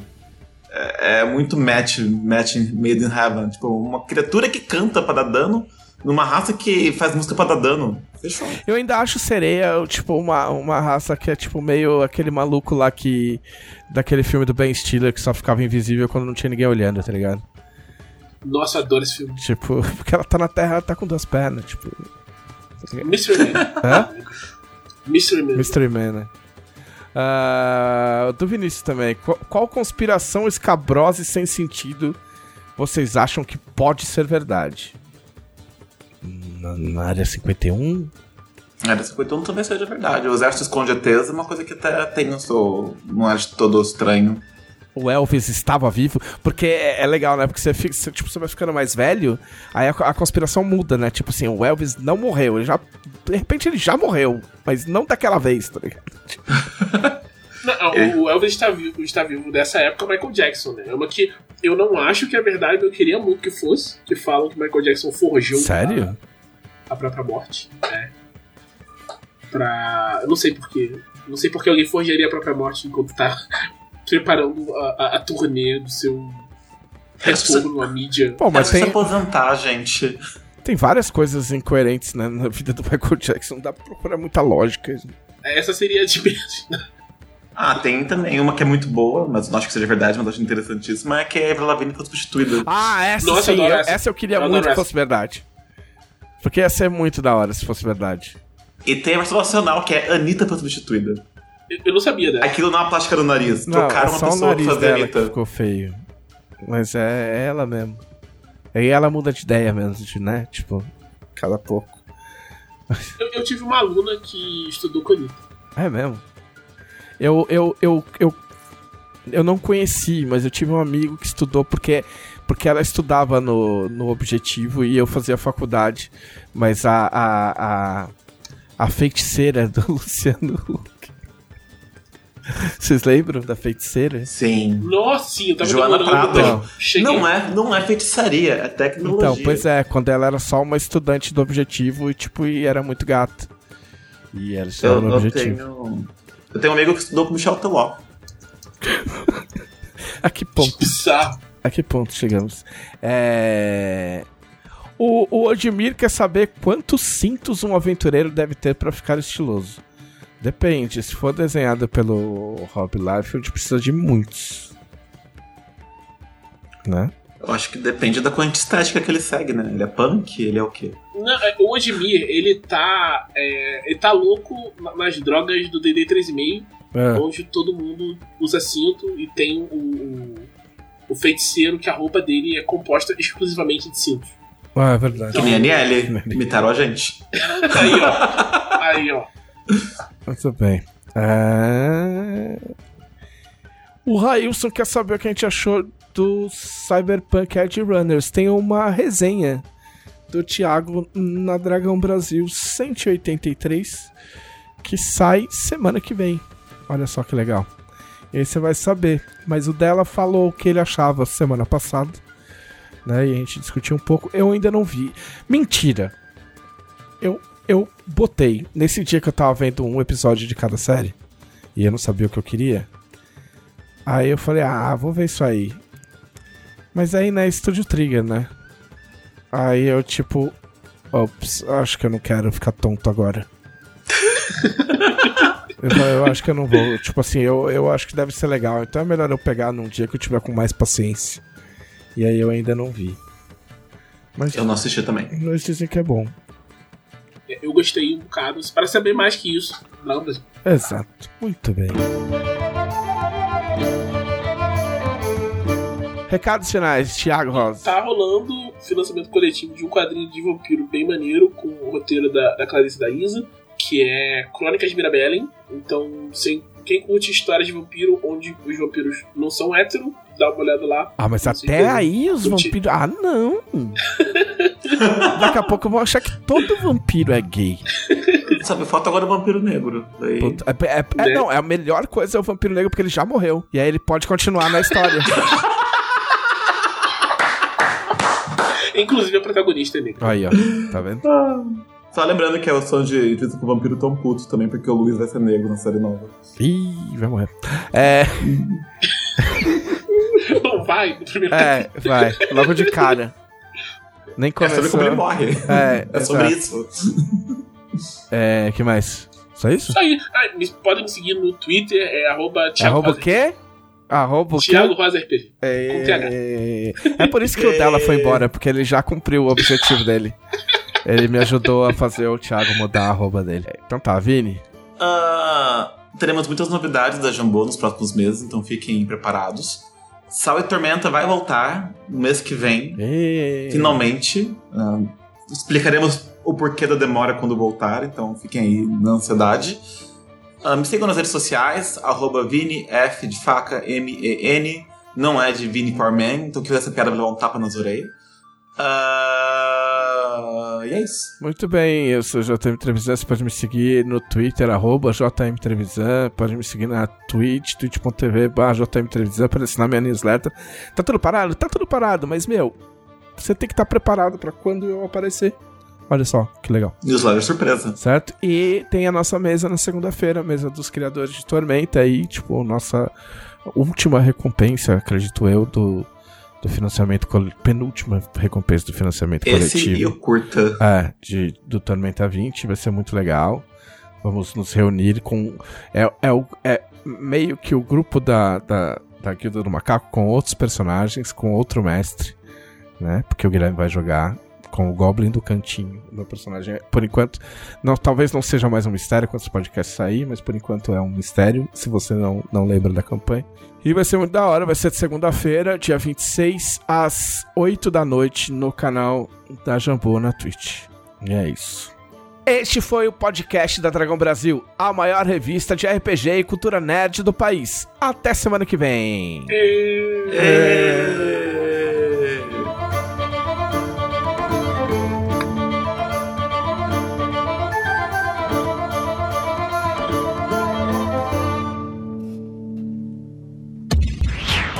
Esse episódio foi editado por Audionias Edições, a sua melhor opção em edições de podcast. Para informações e orçamentos, o e-mail marqueseditor.gmail.com